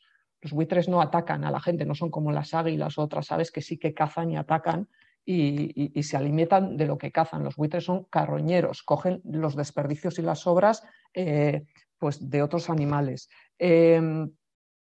La niña, de hecho, eh, ni siquiera esta foto, como he dicho, está hecha en el año 93, la niña murió en el año 2007 en una entrevista que le hicieron, no sé si a su padre o a su madre, alguien de su familia, cuenta como la niña, eh, que al principio se presentó que era un niño, bueno, esto es una anécdota tonta, luego resulta que era una niña, eh, muere, no muere hasta el año 2007. Esta, esta foto se hace sobre el 11 de marzo del 93, se publica en el New York Times el día 26 de, ese mismo mes. Ahí es donde empiezan ya muchas de las críticas a la fotografía, eh, a la fotografía y a la persona que hizo esa fotografía. Eh, como digo, Kevin Carter se suicida en el año 94 con 33 años. Eh, se suicida al principio, dicen que por toda la polémica que surgió en torno a esta foto que se acrecentó con el premio Pulitzer. pero luego, bueno, es curioso porque ese mismo año, bueno, en el año 94, un gran amigo de Kevin Carter muere en Johannesburgo otro eh, fotoperiodista cuando estaba cubriendo unas protestas, muere por una bala de goma de la policía. Eso también le deja muy tocado y eso, junto con todas las críticas que estaba soportando, hacen que Kevin Carter deje la fotografía eh, de ser fotoreportero y se dedica a la fotografía de naturaleza. Esto es una curiosidad. Pero al de unos meses, como digo, se suicida. Eh, él deja una nota cuando se suicida que dice lo siguiente. Estoy deprimido, sin teléfono, sin dinero para el alquiler, para las deudas, para la manutención de mis hijos, atormentado por recuerdos de asesinatos y cadáveres, de ira y dolor, de ver niños morir de hambre, de locos de gatillo fácil, a menudo policías, de asesinos y verdugos. He ido a unirme con Ken, que era este amigo suyo que citaba ahora, si tengo suerte.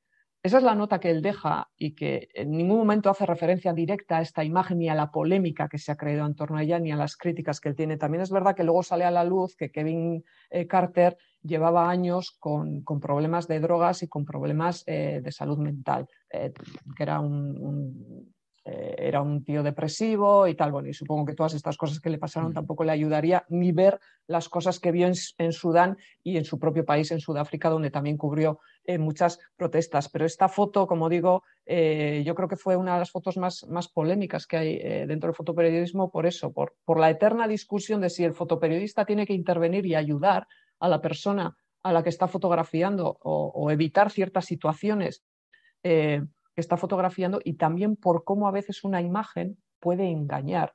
Porque esta foto sí que es verdad que muestra una situación que es real, pero te da a entender un desenlace y un contexto que no es real. ¿No? Y, yo creo que esa, ahí en torno a eso se suscitan muchísimos debates que son bastante habituales en el mundo del fotoperiodismo y que a veces son bastante dañinos. Es, bueno hablar de ello, ¿eh? pero luego tiene otra contrapartida y es que son bastante dañinos porque nos hacen dudar absolutamente de todo lo que vemos y a veces nos pasamos un poco de rosca al dudar de todo. ¿no? Nos olvidamos de lo que realmente se quiere decir y se quiere mostrar y nos perdemos en discusiones éticas que están muy bien y hay que tenerlas en cuenta, ¿eh? pero nos perdemos demasiado en discusiones éticas, técnicas, eh, morales.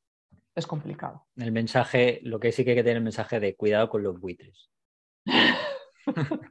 broma, más aparte, ¿no? Sí, sí, sí, Pero oye, los buitres no son tan malos, ¿eh? no, no los buitres. A ver, no matan. de manera metafórica. Ya me entiendes. Cuidado con los buitres de manera metafórica. No, de hecho, ni siquiera con el propio animal, sino con la gente que está esperando a. El animal al final no deja de tener un instinto. Las personas que son buitres son bastante más calculadoras que un buitre como tal, como animal, porque el buitre como animal lo hace como instinto. Eh, las personas que son buitres no lo hacen por instinto. No somos siempre mucho peores, de eso no hay duda. Exacto, exacto. bueno, pues eh, yo me voy a, me voy a ir eh, a una foto que acaba en un logo. Fíjate lo que te digo. Igual que acaba una foto que en realidad su fin no es ser foto, sino es acabar siendo un logo para acabar haciéndose de oro, que ese logo... ¿Se crea para ser un logo ya desde el principio? No, pero acaba ocurriendo una cierta historia que acaba haciendo que sea un logo. Eh, esta, esta foto, bueno, voy a hablar de dos fotos que además tienen un problema legal ahí también, que, es gracioso, ¿no? Porque esta foto tiene mucho de fotográfico, también tema fotoperiodístico, pero también tiene un tema, pues eso, eh, totalmente capitalista, o sea, y es el logo de la marca Jordan, ¿vale? el, famoso, el famoso logo de Jordan saltando con la, con la pelota en la mano, ¿no? Eh, esta foto, curiosamente, está hecha por un, fotoperiodista que fue, que fue eh, deportista de élite.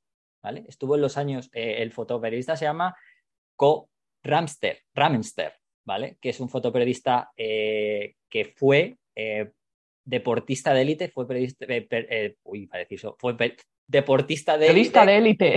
Otro periodista de élite, ¿te imaginas? Sí. Eh, que compitió en los Juegos Olímpicos de Roma en el año 60, en la categoría de remo, como digo, y luego después se convirtió a fotógrafo, así, tal cual. Eh, y acabó, y, eh, no solo esto, sino que acabó ganando el World Press Photo en el año 67. En el año 67 con una foto de un comandante de un tanque estadounidense en Vietnam. O sea, el tío estuvo en Vietnam también. Y también es famoso porque una de las grandes fotos míticas de, los Juegos Olímpicos de Múnich, en la que los eh, que de hace poquito se han cumplido además 50 años de, los atentados de, los Juegos Olímpicos de Múnich, eh, hay una foto muy, muy mítica eh, de uno de los secuestradores terroristas que salen con una, con una media en la, en la cabeza en una de las terrazas y esa foto que queda ahí, quedó plasmada, también es de él una de las fotos del año 72.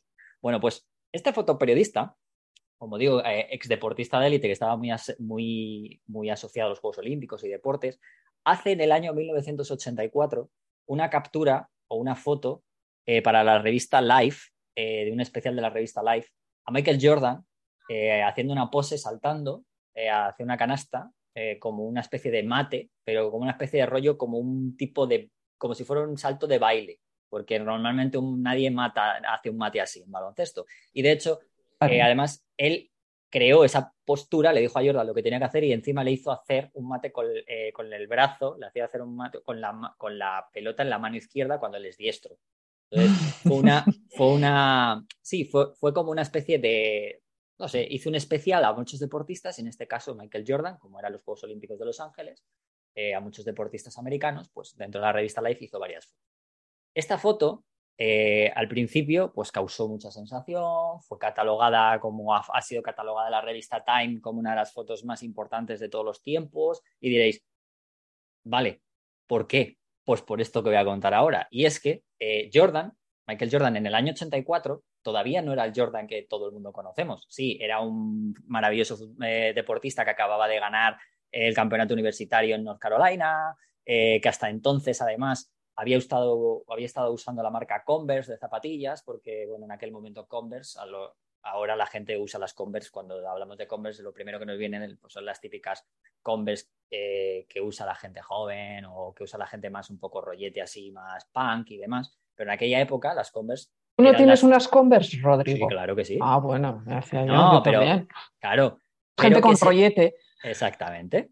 Pero que en aquel momento la marca Converse era la marca que usaban sobre todo en baloncesto, la mayoría de los deportistas. Pues, por ejemplo, eh, eh, Larry Bird, eh, esto, Magic Johnson, y uno de los que era el ídolo, uno de los ídolos, y que era el ídolo de Michael, de Michael Jordan, que era el Dr. J, Dr. J, ¿no? Que era, bueno, pues en aquel momento él, su intención era usar Converse, porque Dr. J lo llevaba, todo el mundo lo llevaba, pero aparece una marca en aquel momento que le hace, empieza a hacerle un poco la pelota cuando no era nada, que era Nike.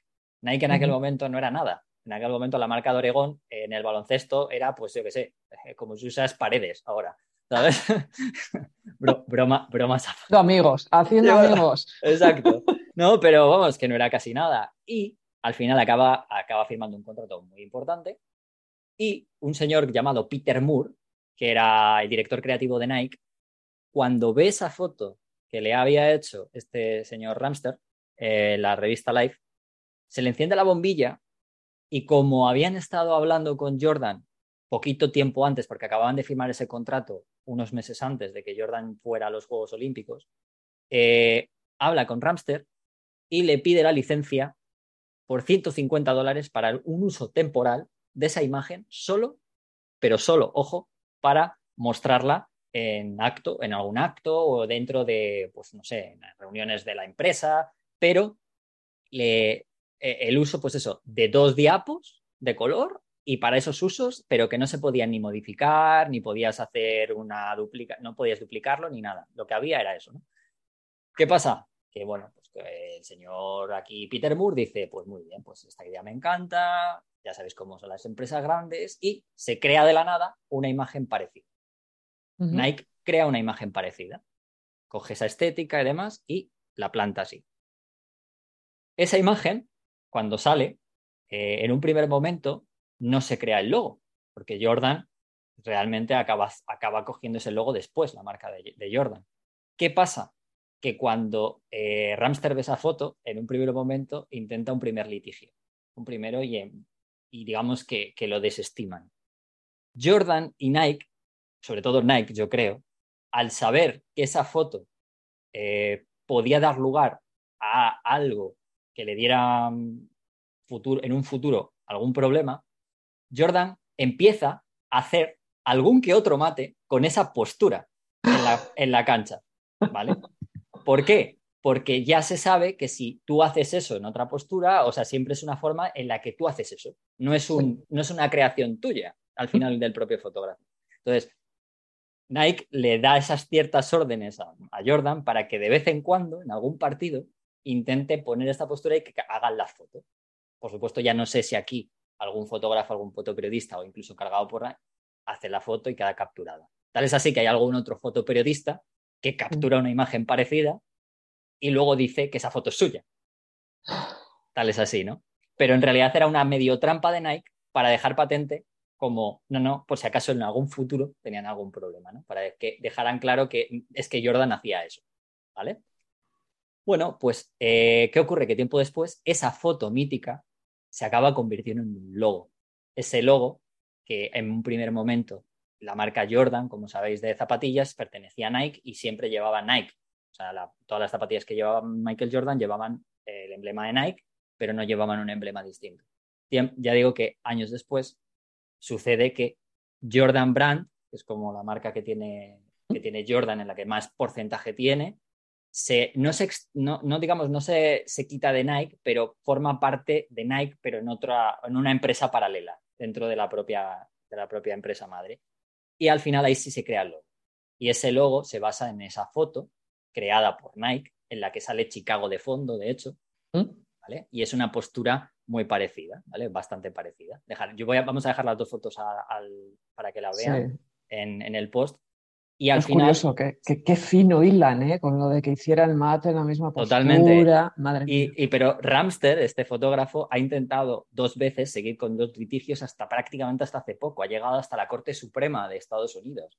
Primero lo hizo con la Corte de Oregón, le dijeron que no, porque al final era como una. Era como. Pues eso, como decir que era así, era parte de los derechos de imagen, pero también era una forma de.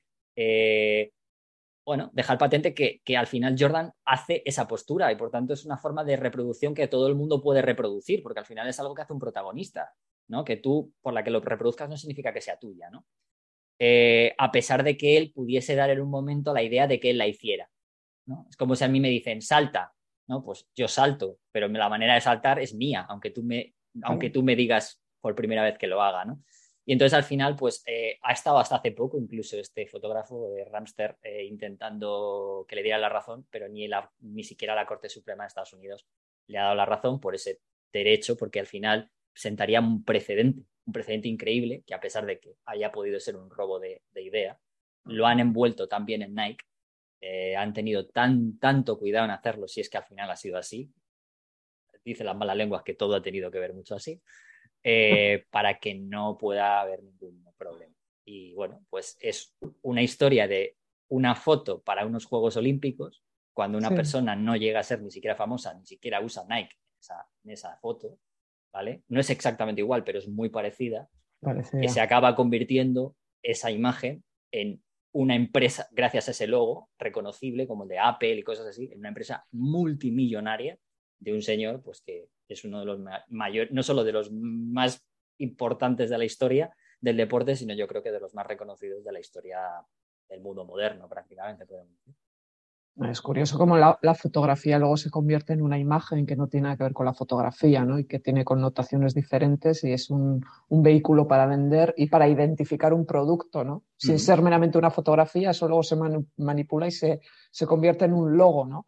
Y, bueno, y luego toda la historia detrás, todas estas eh, cositas de Nike y, para, para, intentar escabullirse de, pues de, derechos de autor y todo este rollo está es muy es muy de hoy en día desde luego muy de hoy en día. Sí sí sí.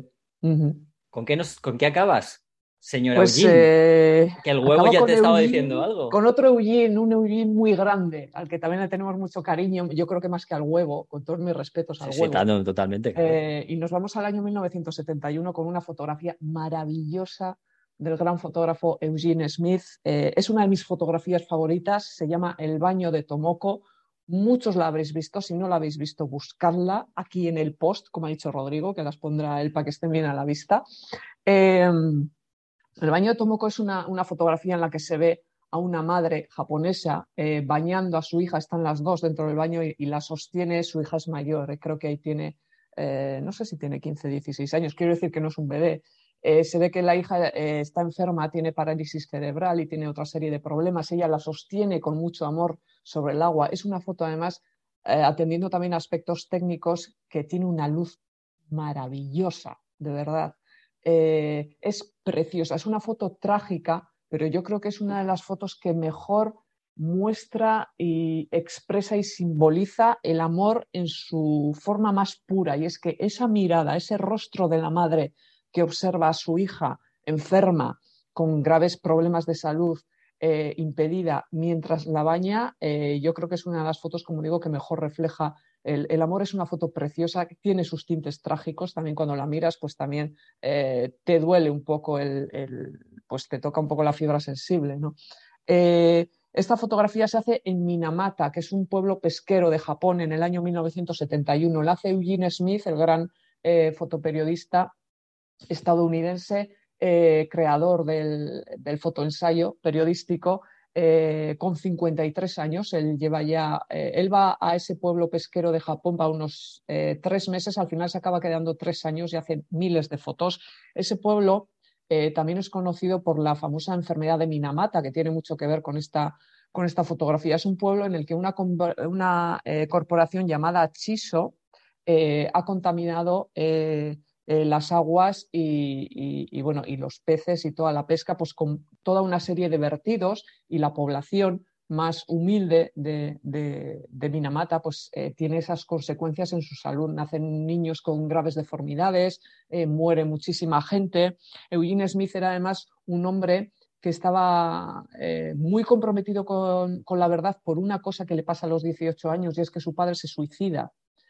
Y entonces él, aparte del trauma de que tu padre se suicide, él acaba muy tocado eh, porque los medios de comunicación, la gente de su, de su entorno tergiversan mucho todo lo sucedido con su padre. Entonces ahí él desarrolla, él mismo lo cuenta, desarrolla una, por así decirlo, escrupulosidad, no sé si existe la palabra, pero con el tema de la verdad, que hay que contar la verdad y las cosas hay que contarlas eh, como son.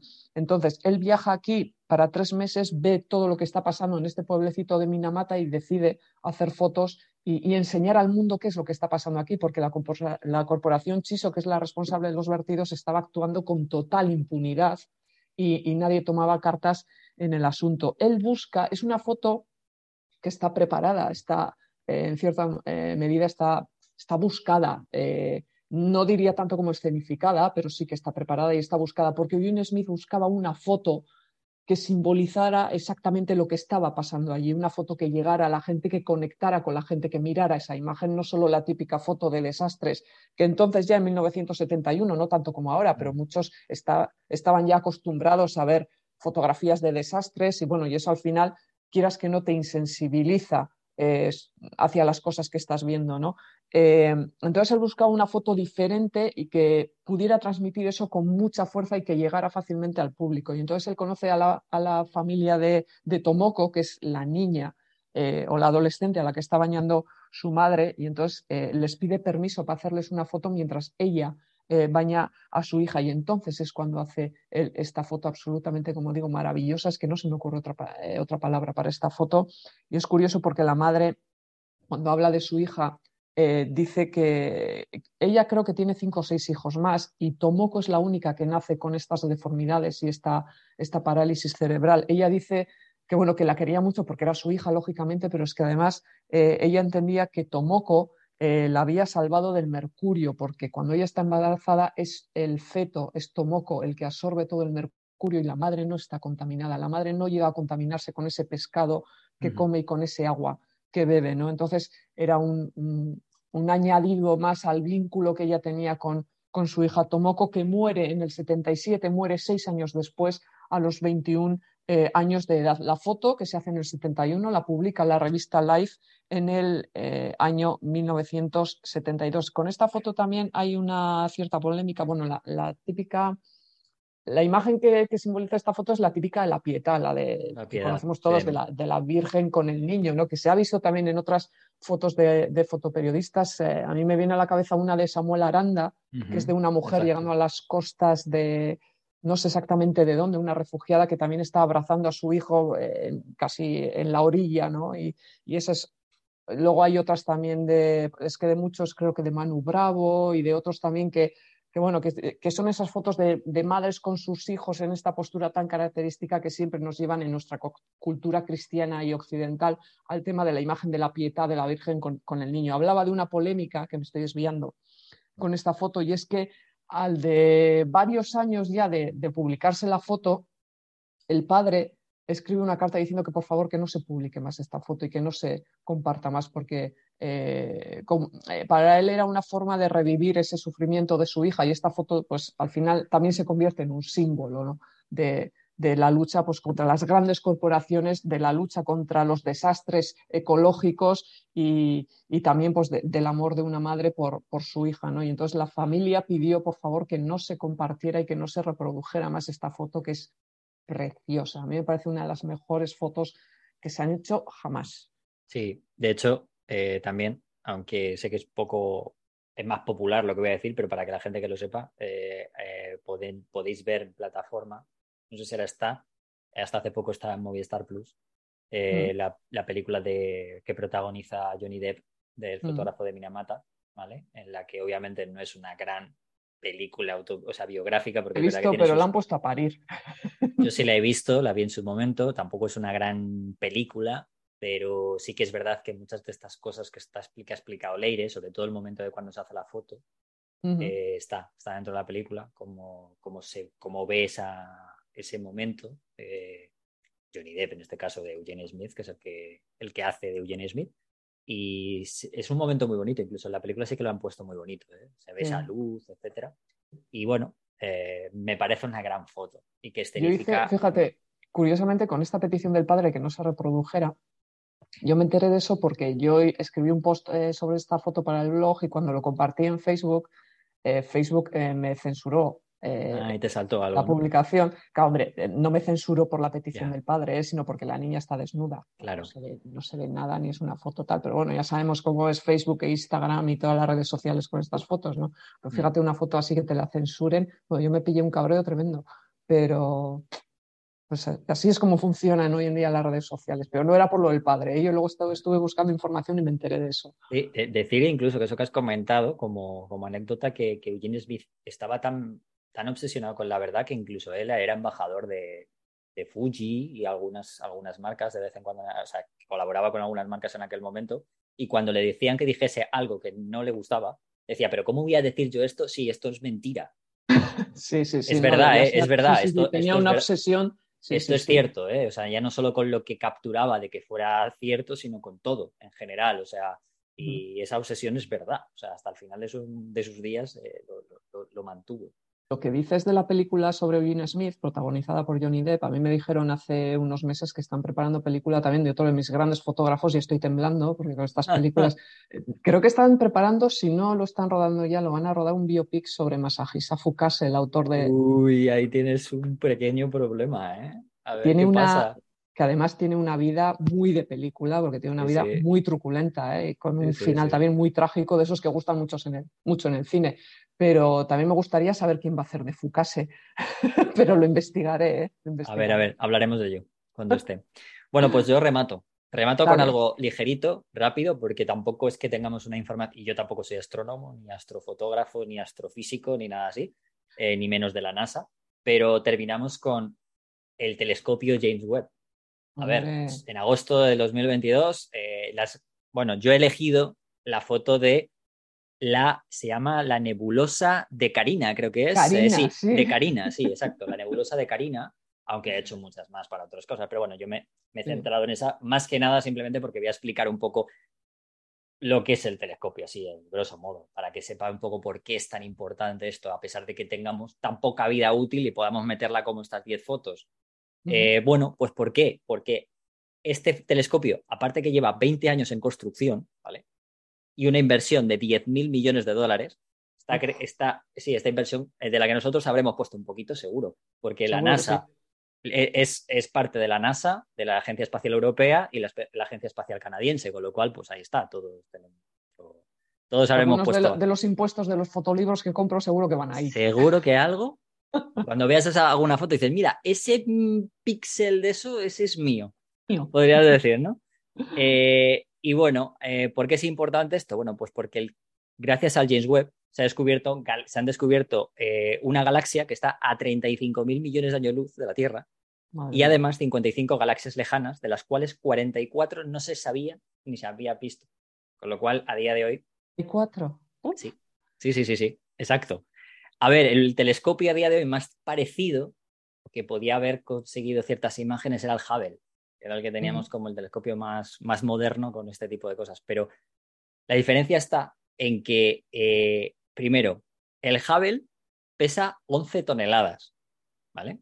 El Webb, el James Webb, 6,2, o sea, pesa prácticamente la mitad que el Hubble. Con lo cual, eso también, aparte que está a más distancia, eh, dicen que eso, que está a más distancia, es probable que su vida útil sea menor porque está a más distancia para poder repararlo, etcétera, etcétera, ¿no? Eh, luego también tiene que ver mucho con la comparación de los espejos y, el alcance de visión, porque el Hubble, por los espejos que monta, ya sabéis que los telescopios necesitan de espejos para poder conseguir llegar a más distancia, eh, cuenta con espejos de 2,4 metros, ¿vale? Pero es que el James Webb los tiene de 6,5. es una barbaridad, es tres veces más grande, con lo cual es normal que pueda llegar a más distancia. Lo que os comentaba también de la ubicación, ¿no? que el James Webb se encuentra a más distancia de la Tierra que el Hubble.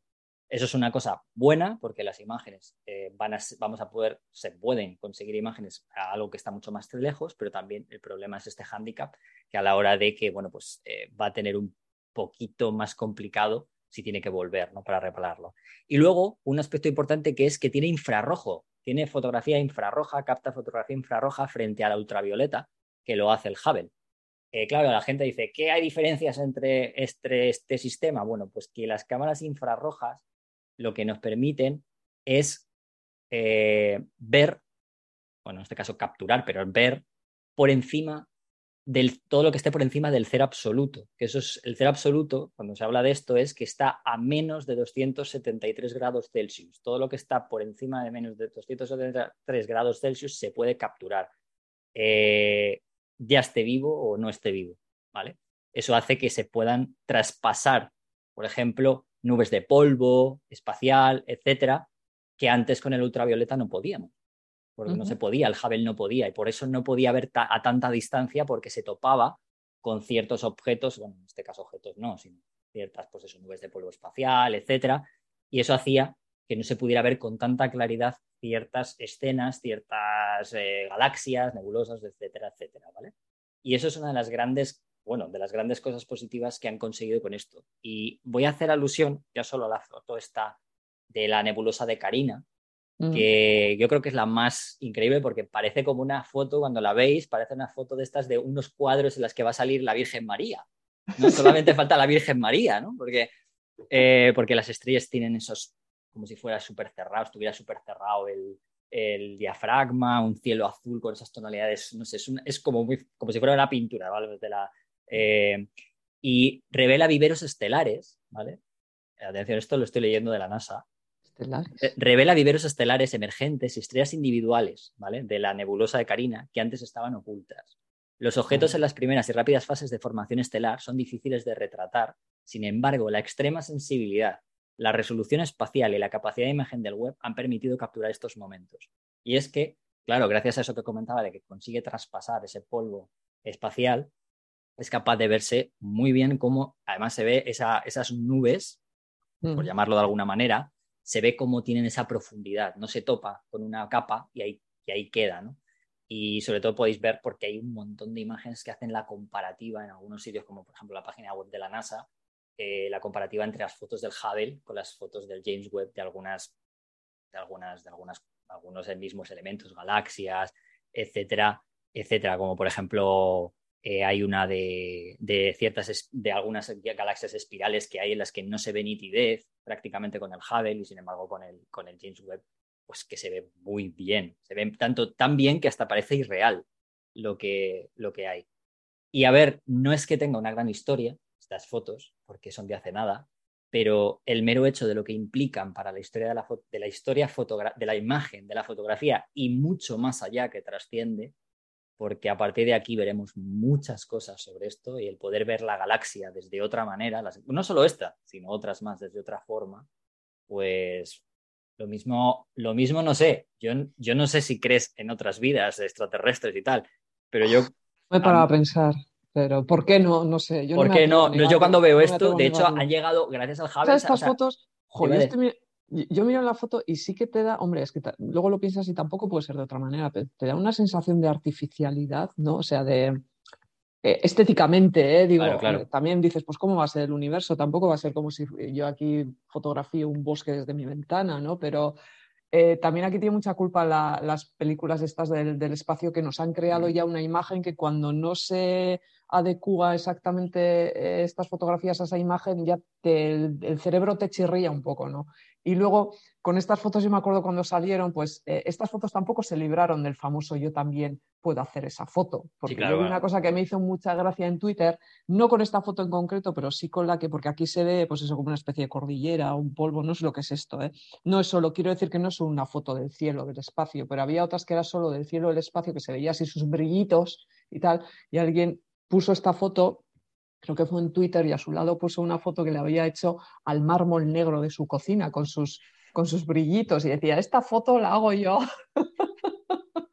en cinco segundos en casa. Por eso digo también que esa artificialidad que dices, jo, a mí, si me sale un tío mañana y me dice que esta foto es un que ha sido una broma, una especie de, de la guerra de los mundos de Orson Welles, también me lo creo, aunque bueno, eso hoy en día puede pasar con cualquier foto. ¿eh? Sí, lo que pasa es que estas fotos, aparte de la espectacularidad y cómo consigue captar, también es que el hecho de conseguir captar algo de esta manera, pero infrarrojos, también hace que sea fácil para los estudiosos de, los, de los astros y todo el tema de la galaxia, la NASA y demás, que puedan estudiar, digamos, la edad de ciertas cosas porque al final consigues capturar. Y lo que posibilita de cara a la ciencia, más que la imagen en sí. Sobre todo para nosotros que no somos entendidos del tema y que no estamos trabajando en ese campo. Claro, por eso está, a ver, está, está el hecho de poner esta imagen, ¿no? Hablar del telescopio, porque imágenes hay varias, he escogido esta en concreto, pero valdría cualquiera de las publicaron en agosto, es por el hecho de eso, ¿no? La significación que, que realmente le da al mundo de la ciencia el tener, disponer de esto porque a partir de ahora, pues el poder ver esto, pues de hecho se, está, se ha descubierto gracias a esto, por ejemplo, eh, algunas partes de planetas que se sabían, pero por ejemplo se ha descubierto que hay un planeta que está más hinchado y que tiene agua o que tiene ciertas nubes que no se podía saber. Por ejemplo, ese tipo de cosas o elementos más concretos hacen que ya puedas concretar más. Y hombre, como, broma, el poder decir, ya que fleto un viaje al espacio, pues, hombre, lo de ir a la, a la, aventura, si puedo tener más idea, ¿no? Pues, pues ya no fleto, ¿no? Ya no me convierto en. Tener en valor la astrofotografía y la fotografía científica también, que siempre parece que está ahí como, ¿no? arrinconada. Eso es, exactamente. Y bueno, esta es, esto, esto son mis fricofotos, estas son las tuyas. Y, y obviamente, algo que quiero dejar claro es que si la gente quiere dejar sus fotos o los comentarios del post o donde sea, pueden hacerlo pero como decimos siempre en esto, es una lista de 10 que hemos hecho nosotros, que subjetivísima, sabemos, subjetivísima, ¿eh? que hemos dejado muchas de lado porque sabemos que hay otras que son también muy importantes y a lo mejor incluso lo son más, que no se nos echen a los leones, no nos echen a los leones por eso. Sobre todo es lo que quiero decir. pero que bueno, que ya sabes, ¿no? Que hay gente que a lo mejor tiene una foto que la tiene ahí como. Ya pasó con los fotógrafos, cuando decimos lo de los dos, eh, los 10 fotógrafos para la historia, o importantes o significativos en la historia, no me acuerdo cómo le llamamos, enseguida te decían, oye, que no habéis eh, hablado de Robert Frank. Y, claro, claro. que sí, pero es que que lo, que, lo pueden tendría que ser una lista de 200 y entonces no acabaríamos nunca. Claro que sí. No, que, que, pueden ponerlo. Quiero decir que está guay porque pueden poner los comentarios y demás, pero que tampoco nos echan a los leones como que no nos hemos dado cuenta de, a lo mejor sí nos hemos dado cuenta, pero bueno, al final es una lista en la que hemos intentado eh, mezclar un poco de todo ¿no? El hecho del por qué es importante esta foto. Una foto puede ser importante dentro del mundo fotográfico, audiovisual, como por ejemplo lo que has hecho tú de Cartier-Bresson. Yo acabo de poner esta de James Webb para el mundo más científico. Obviamente, fotográficamente, pues bueno, pues sí, pero no deja de ser espectacular, pero tiene un porqué, ¿no? Fotográficamente, para un fotógrafo, visualmente puede ser muy, muy efectista, pero luego a lo mejor no dice nada, ¿no? Pero para un científico esto es, vamos, eso es lo puro, ¿no? Claro. puro. Entonces, hemos intentado un poco hacer eso, ¿no? Fotos para la historia, ¿no? tú, 10 fotografías para la historia. Así que bueno, nada, lista, lista buena. ¿Pensando ya la siguiente lista o qué? Bueno, no sé.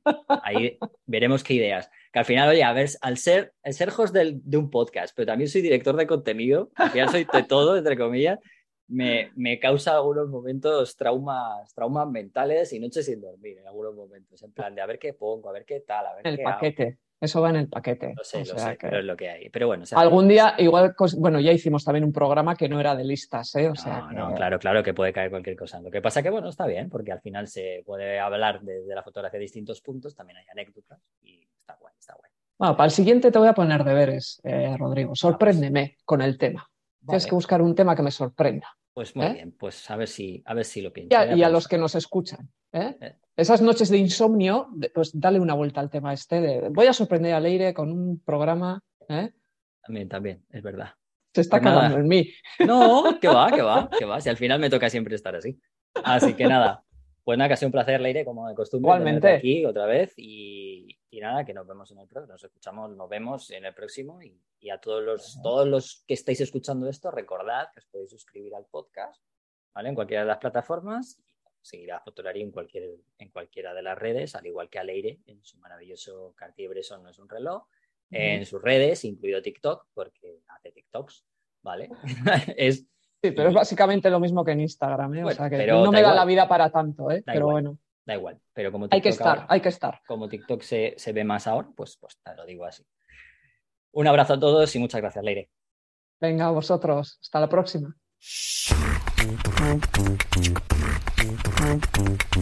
La diapositiva y el negativo.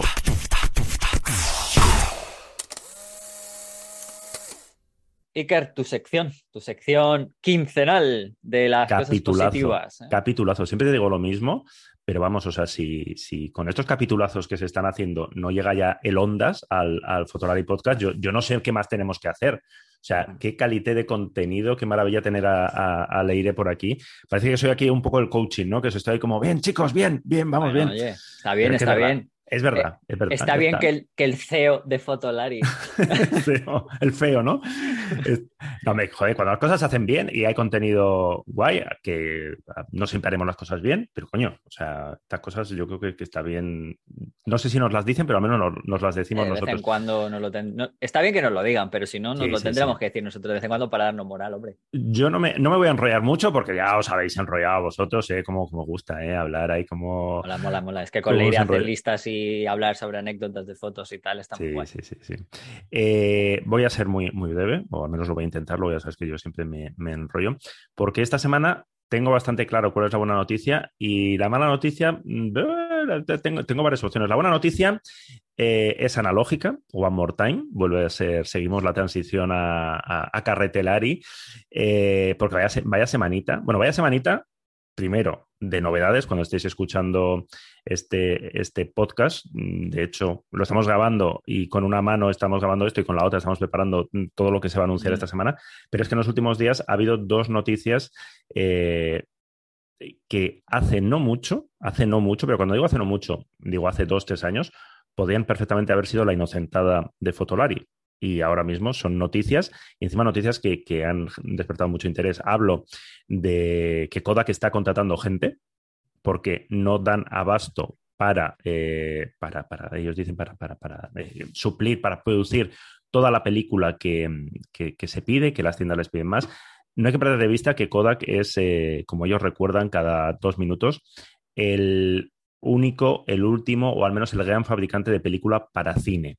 Y en el cine eh, sí que hay dinerito y sí que hay mucha demanda de, de directores, de directoras que siguen, que siguen usando película o que no han dejado de usarla o que de hecho han vuelto a la película y ahí hay un mercado muy potente y ahí sí que Kodak maneja y supongo que sus números son potentes. Lo, lo más raro es que dice que sobre todo están contratando gente en sus fábricas, eh, en sus líneas de producción, para carretes de 35 milímetros, pues porque, porque ha crecido la demanda. To- Llevamos tiempo hablando de esto, pero bueno, por si alguien tenía todavía alguna duda, pues ahí tienes la prueba. Eh, explicaban eh, que estaban trabajando en el centro de producción en un turno de cinco días a la semana y han triplicado. Es decir, ahora la fábrica de carretes de Kodak eh, hace jornada, o sea, hace tres turnos de ocho horas, o sea, están 24 horas produciendo. Me ¿Te parece loquísimo. imaginas, ¿Te imaginas que acaben llevando a Fotolari antes a la fábrica de creación de carretes que la de Leica? ya sería muy Ostras, loco. Pues a ver, yo con. eh, eh, a mí Kodak siempre me ha parecido un tema. Además, con Kodak hemos tenido eh, una relación, entre comillas, cercana, porque estuvimos. eh, Kodak tuvo uno de. Antes del, del gran desmorone, del gran derrumbe de Kodak, uno de sus últimos CEOs fue, era español. Era, no me acuerdo cómo se llamaba, era gallego, y tuvimos la oportunidad de, de charlar, cenar con él hace muchos años en la PMA, que era una feria de fotografía. Y yo he tenido la suerte de poder hablar con él cuando Kodak seguía más o menos molando, pero ya se veía que mm, hemos tenido oportunidad también de hablar con el inventor considerado inventor de la primera cámara digital que trabajaba en Kodak. Eh, le entrevisté hace muchos años en Barcelona y me parece que su historia, su, derrumbe, esa imagen de, las oficinas de Rochester eh, cuando se demolieron y tal, que todos asumimos que era el fin de una era, pues ojo, porque igual era un paréntesis y, a ver, la película no estaba muerto, estaba de parranda. Estaba de parranda. Yo creo que no volveremos a los números, no, volveremos a la situación. Eh, lo que pasa es que yo estoy ya en una situación de, no es, no es y bueno, de que se dice siempre eso, pero vete tú a saber. No, es habitual en mí, pero voy a callarme, no voy a hacer pronósticos, mm. porque ahora mismo cualquier pronóstico tienes muchas posibilidades de acabar haciendo el ridículo. Pero yo creo que tal cual va el mundo, seguro que le, acaban parando. Cuando, cuando llegues ya empezando a crecer y demás y empiece a pedir materiales, llegará seguramente... Sí, sí, bueno, esa, es otra, claro. cuidado, que te estás pasando el medio ambiente lo que valen eh, los precios de los carretes, o sea, si alguien tenía muchos carretes guardados en la nevera, pues igual ahora eh, tiene ahí una pequeña jubilación. Y, me he acordado yo también esta semana de las tiendas de material de segunda mano. Me he acordado, por ejemplo, de, los amigos de Casanova, que tienen una sección de ocasión muy potente. Mm. Y yo he llegado a ver grandes cámaras, grandes reflex de película y cámaras muy, muy, muy, muy, en muy buen estado a precios tirados. Y tengo curiosidad por volver a ver a cómo están, porque las cámaras, bueno, también está viendo un resurgir. Hace poco montaron un, mercadillo eh, dedicado a la foto analógica y está volviendo a resurgir hasta el punto que eh, la semana pasada Leica anunció la que para mí me parece la noticia. Eso es increíble, ¿eh? Surrealista del año, que es que vuelve la Leica M6 y nos consta, porque lo hemos hablado con ellos, que hay ya bastantes pedidos. No, es que eso, eso antes de que salga ya tienen vendidas, o sea, ya es seguro. Claro, eso pasa con cualquier Leica, pero es que la, M6, la M6 tiene esa categoría de pieza mítica, siempre se ha considerado una de las mejores Leica de la historia, eh, la última gran Leica M de carrete, sabéis que Leica nunca ha dejado de fabricar cámaras de carrete, tiene ahora las, eh, si no me equivoco, las MP, que son bastante sencillas. La nueva Leica M6, pues evidentemente no viene con muchas novedades. En este sector no se esperan muchas novedades. Sí que hay el telémetro está mejorado, creo que el, eh, visor también. Iba a decir, el sistema de enfoque no ha mejorado. Iba a hacer, una, iba a hacer una coña un poco ya mm, de, humor negro inglés, que iba a decir. Detección de cara, detección de ojo. Sobre todo iba a decir con el sentido de que hijos de puta, ya vamos a decirlo así, que la, que la sacan cuando se muere el rey de Inglaterra. Que la, reina, de Inglaterra tenía una M6 y era su o sea, era la cámara que más le gustaba, según pues decían, hasta el que dejó de usar, obviamente. si nos está escuchando Leica, ahora mismo está llamando a Buckingham en plan si pueden sacar una edición, una edición especial, ¿no? Conmemorativa. Queen Elizabeth II, ahí en plan, eh, La M6 eh, se va a vender a 5.500, pues la conmemorativa, tus 8.000, bien, bien que lo puedes pagar. Eh, yo tengo muchas ganas de probarla y, y que nos salgan fotos negras, ¿no? Puede ser unas risas, porque yo hace mucho que no uso un yo También, hace mucho que no hago carrete, ¿eh? yo siempre seguro que las primeras iba a gastar. Bueno, y lo peor ahora es que con lo que cuesta, como no. Ya, ya, ya, ya, porque antes era como ahí van 5 euros, ¿sabes? Yo, tengo carretes por casa, ¿eh? carretes que estarán caducadísimos de, pues igual tienen 10, 10, 15 años, o sea que para probar, pero yo siempre presumo, yo hice hace muchos años bodas con carrete y aquello salía más o menos, o al menos nunca vino nadie a romperme las piernas, o sea que algo, algo igual queda. Pues eh, Leica M6, no sé, eh, ya hemos, eh, estamos gestionando para ver si nos pueden dejar una cuando, cuando llegue a mí me, o sea, tengo muchas ganas, tengo muchas ganas de probarla. Y yo, desgraciadamente, no tengo 5.500 euros para fundírmelos en un capricho, pero confieso, confieso que si los tuviera, mm, antes posiblemente me haría como están las de segunda mano, que supongo que la gente de segunda mano pues está ahí mirando de repente, uy, vamos a subir un poquito los precios, pero a mí me parece una cámara muy tentadora. Bueno, esa sería la buena. Iba a decir, no, antes, justo para acabar con esto, que para la review, si necesitamos carretes o contactamos con Kodak, lo que quede, Reducto de Kodak España, o si no, hablamos con nuestros amigos de Carmencita. Que sí, sí, sí, yo, en, mi, en mi cabeza, en mi cabeza ya. O sea, Carmencita, que lo tenéis en Barcelona también. Exactamente. En mi cabeza ya está. o sea, la, prueba de la M6 en mi cabeza está hecha. Solo me, falta un pequeño detalle. La, que es la M6. La M6 lo demás, efectivamente, mi idea es ir a Carmencita Lab, comprar allí los carretes, luego pedir que ellos los revelen, los escaneen el proceso, eh, decir que me, arreglen las mismas fotos que igual me han salido. O sea que ya veremos, ya veremos cómo hacemos, pero yo creo que, algo haremos. Esa sería la, buena noticia, porque al final. Eh, que se hable de fotografía y que haya nuevos, viejos métodos para hacer fotos y que esto salga en los periódicos y tal, pues bueno, me parece, me parece una buena noticia. Y si esto permite a tiendas de. Yo, claro, yo me acuerdo también de las tiendas que se dedican al revelado, a vender carretes, pues mira, esto seguro que les va a venir estupendamente si consiguen carretes. Y, y la mala noticia, tenía pensado una, que no sé si es una mala noticia, es una polémica que hemos estado siguiendo en Fotolari que no ha terminado, eh, con una, exposición que, ha habido en, Barcelona, una, en Fotonostium, que es una galería muy potente que abrió, creo que fue el, el pasado verano en, en Barcelona y has puesto unas fotos de la fotógrafa René Jacobs, que si no suena echar un vistazo, es una fotógrafa que hace, bueno, pues que hace, hace temática de, desnudo, unas fotos espectaculares. Y ha, habido una polémica entre ellos eh, sobre unas fotos que ella quería exponer, que la galería eh, no quería exponer porque hablaba, decía que era, eh, bueno, pues imágenes sexualmente demasiado explícitas.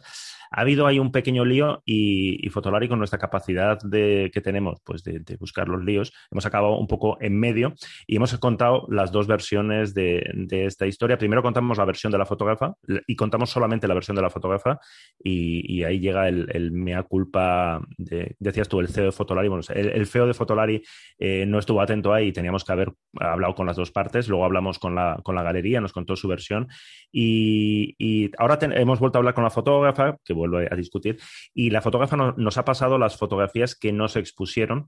Y yo supongo que para cerrar el tema, publicaremos un artículo, una especie de portfolio de, oye, mira, estas eran las, las fotos que, que, que nos expusieron la mala, iba a decir, digo, no sé si es una mala noticia, porque al final que algo, con, a mí me parecen unas fotos estupendísimas, unas fotos que, compartían espacio con Helmut Newton, que donde también había desnudos y, es que, demás. Es que son fotos muy parecidas a las que le Exactamente. gusta Helmut Newton, las fotos de calle que hacía Helmut Newton de moda y calle, que era esa mezcla, es muy parecida. Hemos visto las fotos, hemos visto las fotos que no se publicaron, claro, la fotógrafa habla de censura, eh, porque dice que estaban pactadas cuántas fotos y qué fotos.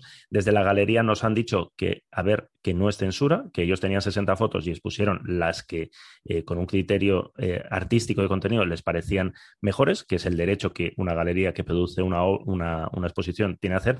Entonces es, complicado, ¿no? Entonces no sé si es una mala noticia, pero sí que es una mala noticia que en lugar de hablar de la exposición, de las estupendas fotos mm. o de que en Barcelona tengamos una galería fotográfica tan potente y tan interesante como Fotonostum, pues que, que, sean noticia por, por, las polémicas y ahí pues asumimos también nuestra parte de, culpa que igual solamente eh, los medios, en este caso Fotolari, pues igual le entramos a, estas noticias cuando es polémica. Pero es que ha entrado justo hoy cuando estamos grabando esto una, una noticia que me parece o peor o que afecta más a, a, muchos fotógrafos, fotógrafas, y es que Canon ha anunciado una nueva subida de precios de, pues casi, de casi todo su, material. Digo una nueva subida, no sé si Canon había anunciado ya subidas de precios, pero bueno, es una tendencia de todas las marcas, ya sabéis, la inflación, eh, la falta de material, los costes y tal, es decir, todo se está complicando.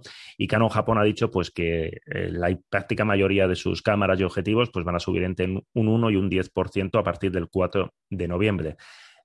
Ha dicho que solo en Japón, pero claro, las cámaras, eso... las cámaras que vende Canon Europa o que vende Canon España a través de Canon Europa previamente se las compre a Japón, con lo cual dudo mucho, dudo mucho que, en Canon España, que en Canon Europa digan, no, no, asumimos nosotros la, esto para no subir no, además, además es al revés. Yo creo que la fiesta casi siempre los japoneses son bastante listos. Tienen que empezar ellos porque empiezan, pero luego la fiesta la pagan todos los demás. Sí, sí, sí. O sea, que... o sea, que, que, se vienen, amigos, amigas, se viene subida de precios, una nueva subida de precios de, en este caso de Canon, confirmado, no, no hay fechas. Es decir, si tenéis pensado compraros algo de Canon, yo hablaría con vuestra tienda de confianza, la reservaría ya, intentaría que os guardaran el precio a día de hoy porque pinta que, de aquí a, final de año pues los precios se van a, disparar. Claro, nosotros ya sabéis que para final de año en Fotolaris siempre solemos hacer guías de compra, ¿no? Pues cámaras interesantes por menos de, tanto dinero.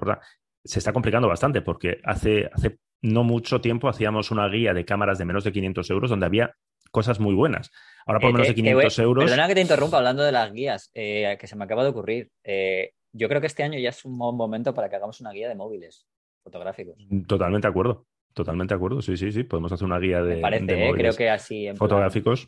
Hablando de móviles fotográficos, por cierto, que, que mu- mucha gente, en varias personas nos han preguntado, estamos detrás del Pixel 7, que está todo el mundo Sí. hablando maravillas de él y tenemos muchas ganas de probarlo. Está pedido, pero, pero de momento no lo hemos conseguido, o sea que, que lo intentaremos.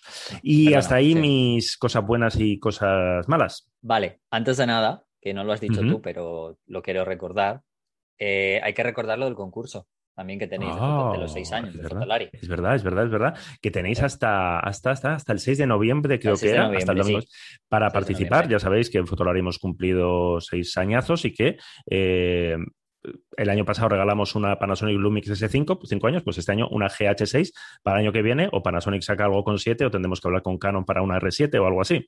Eh, yo ¿no? creo que eh, el- llegamos, o sea, llegó todo a un, en un momento en el que justo habían presentado la, G, la GH1 cuando empezó Fotolari, ¿no? O sea, es De como- hecho, sí. O sea, de hecho, yo creo que hemos pasado por todas las GH que ha habido en Panasonic eh, y yo creo que empezamos con la GH1. O, o- la GH1 no tengo dudas, Álvaro se acuerda mejor de esto, pero la GH2 seguro, seguro. O sea, que vamos, como usuarios así y, Mm. y- y capaces de recomendar, porque es una cámara que hemos usado y con la que hemos grabado eh, centenares de vídeo, pues está en juego esa cámara. En, en Fotolari y en YouTube tenéis todas las instrucciones del concurso, que está, está en Instagram, tema libre. Tema libre, aunque hemos dado una pista, de, necesitamos que nos animéis a, a continuar y a seguir otros seis años más. Y nada, enviar las fotos, dos por persona, y el jurado. Mira, pues, pues podemos hacer. Tú no has sido jurado. Mira, este año te, acabo de nombrar jurado. Así, así las hostias van, un- así las hostias van un poquito más repartidas. Que luego las Bueno, hostias sí- pues nada, otro más. Yo que como además soy jurado de muchos concursos, pues, Pues nada, mira, pues- estoy, pues uno más. estoy acostumbrado, o sea, que no te y así, luego sí que- en, el, en el veredicto ponemos tu número móvil y ponemos cualquier queja aquí, ¿no? Directamente y ya está ahí solucionado. Bueno, te iba a Pues- decir, si es que mi número de móvil es público. o sea, Es público, ¿no? Pues el, mira, mío, más fácil. el mío sí, de trabajo sí es público, o sea que me da igual. O sea, ya me pueden llover hostia siempre. Estupendo. Pues mira, queda comunicado oficialmente que tenemos nuevo jurado para, para el concurso Fotolari GH6. Habemos jury, ¿no? Exactamente. Así que nada, animamos a, eh, a participar, que oye, que, el re- que es un regalazo, ¿eh? Una GH6. A ver, a ver bien. qué medio de fotografía os regala G- una GH6, así a lo tonto, ¿eh? Acabas de decir una cosa que no tiene ningún sentido. Ya, A ver qué como- medio de fotografía os regala. ya, ya, por Da eso, por igual, eso. cualquier Era un cosa farol, que regales, no hay nadie. O sea que... A ver qué medio de fotografía os regala un boli, ¿no? Pues Exacto. nadie, pues. exacto. En Pero fin, bueno. pues eso, hasta el 6 de, si no me equivoco, hasta el 6 de noviembre, pero lo que os digo, en Fotolari tenéis todas las instrucciones para participar y para que sigáis las normas y que os lleváis una cámara estupenda para casa. Muy bien, pues nada, Iker, dentro de 15 días nos, vemos a, por a aquí. ver qué, no- a ver qué me traes. A ver si ya ha 15 conseguido días. la Leica M6 para dentro de 15 días. Oye, pues estaría bien, ¿eh? Estaría bien. estaría guay, estaría guay. Muy bien, Hablamos. pues nada, chicos, eh, lo dicho, este, eh, si no estáis suscritos, recordad que siempre el podcast eh, suele salir un día antes eh, que en la página web, por si os interesa por la mañanita ahí o a media mañana cuando sale, escucharlo antes que nadie, eh, porque no avisamos el primer día que sale para los que estáis suscritos. Y bueno, os recordamos que para este episodio las fotos de las que hemos estado hablando eh, Leire y un servidor, ¿vale? Porque eso lo estáis escuchando el día antes, eh, tenéis el listado abajo, pero también saldrá en el post de, de Fotolari para que podáis echarle un vistazo también, ¿vale? Pues nada, dicho esto, hasta luego, Iker. Muchas gracias por Hasta luego, un abrazo. Chao. Fotolari Podcast. Fotografía, vídeo y lo que surja. Con Rodrigo, Iker y Álvaro.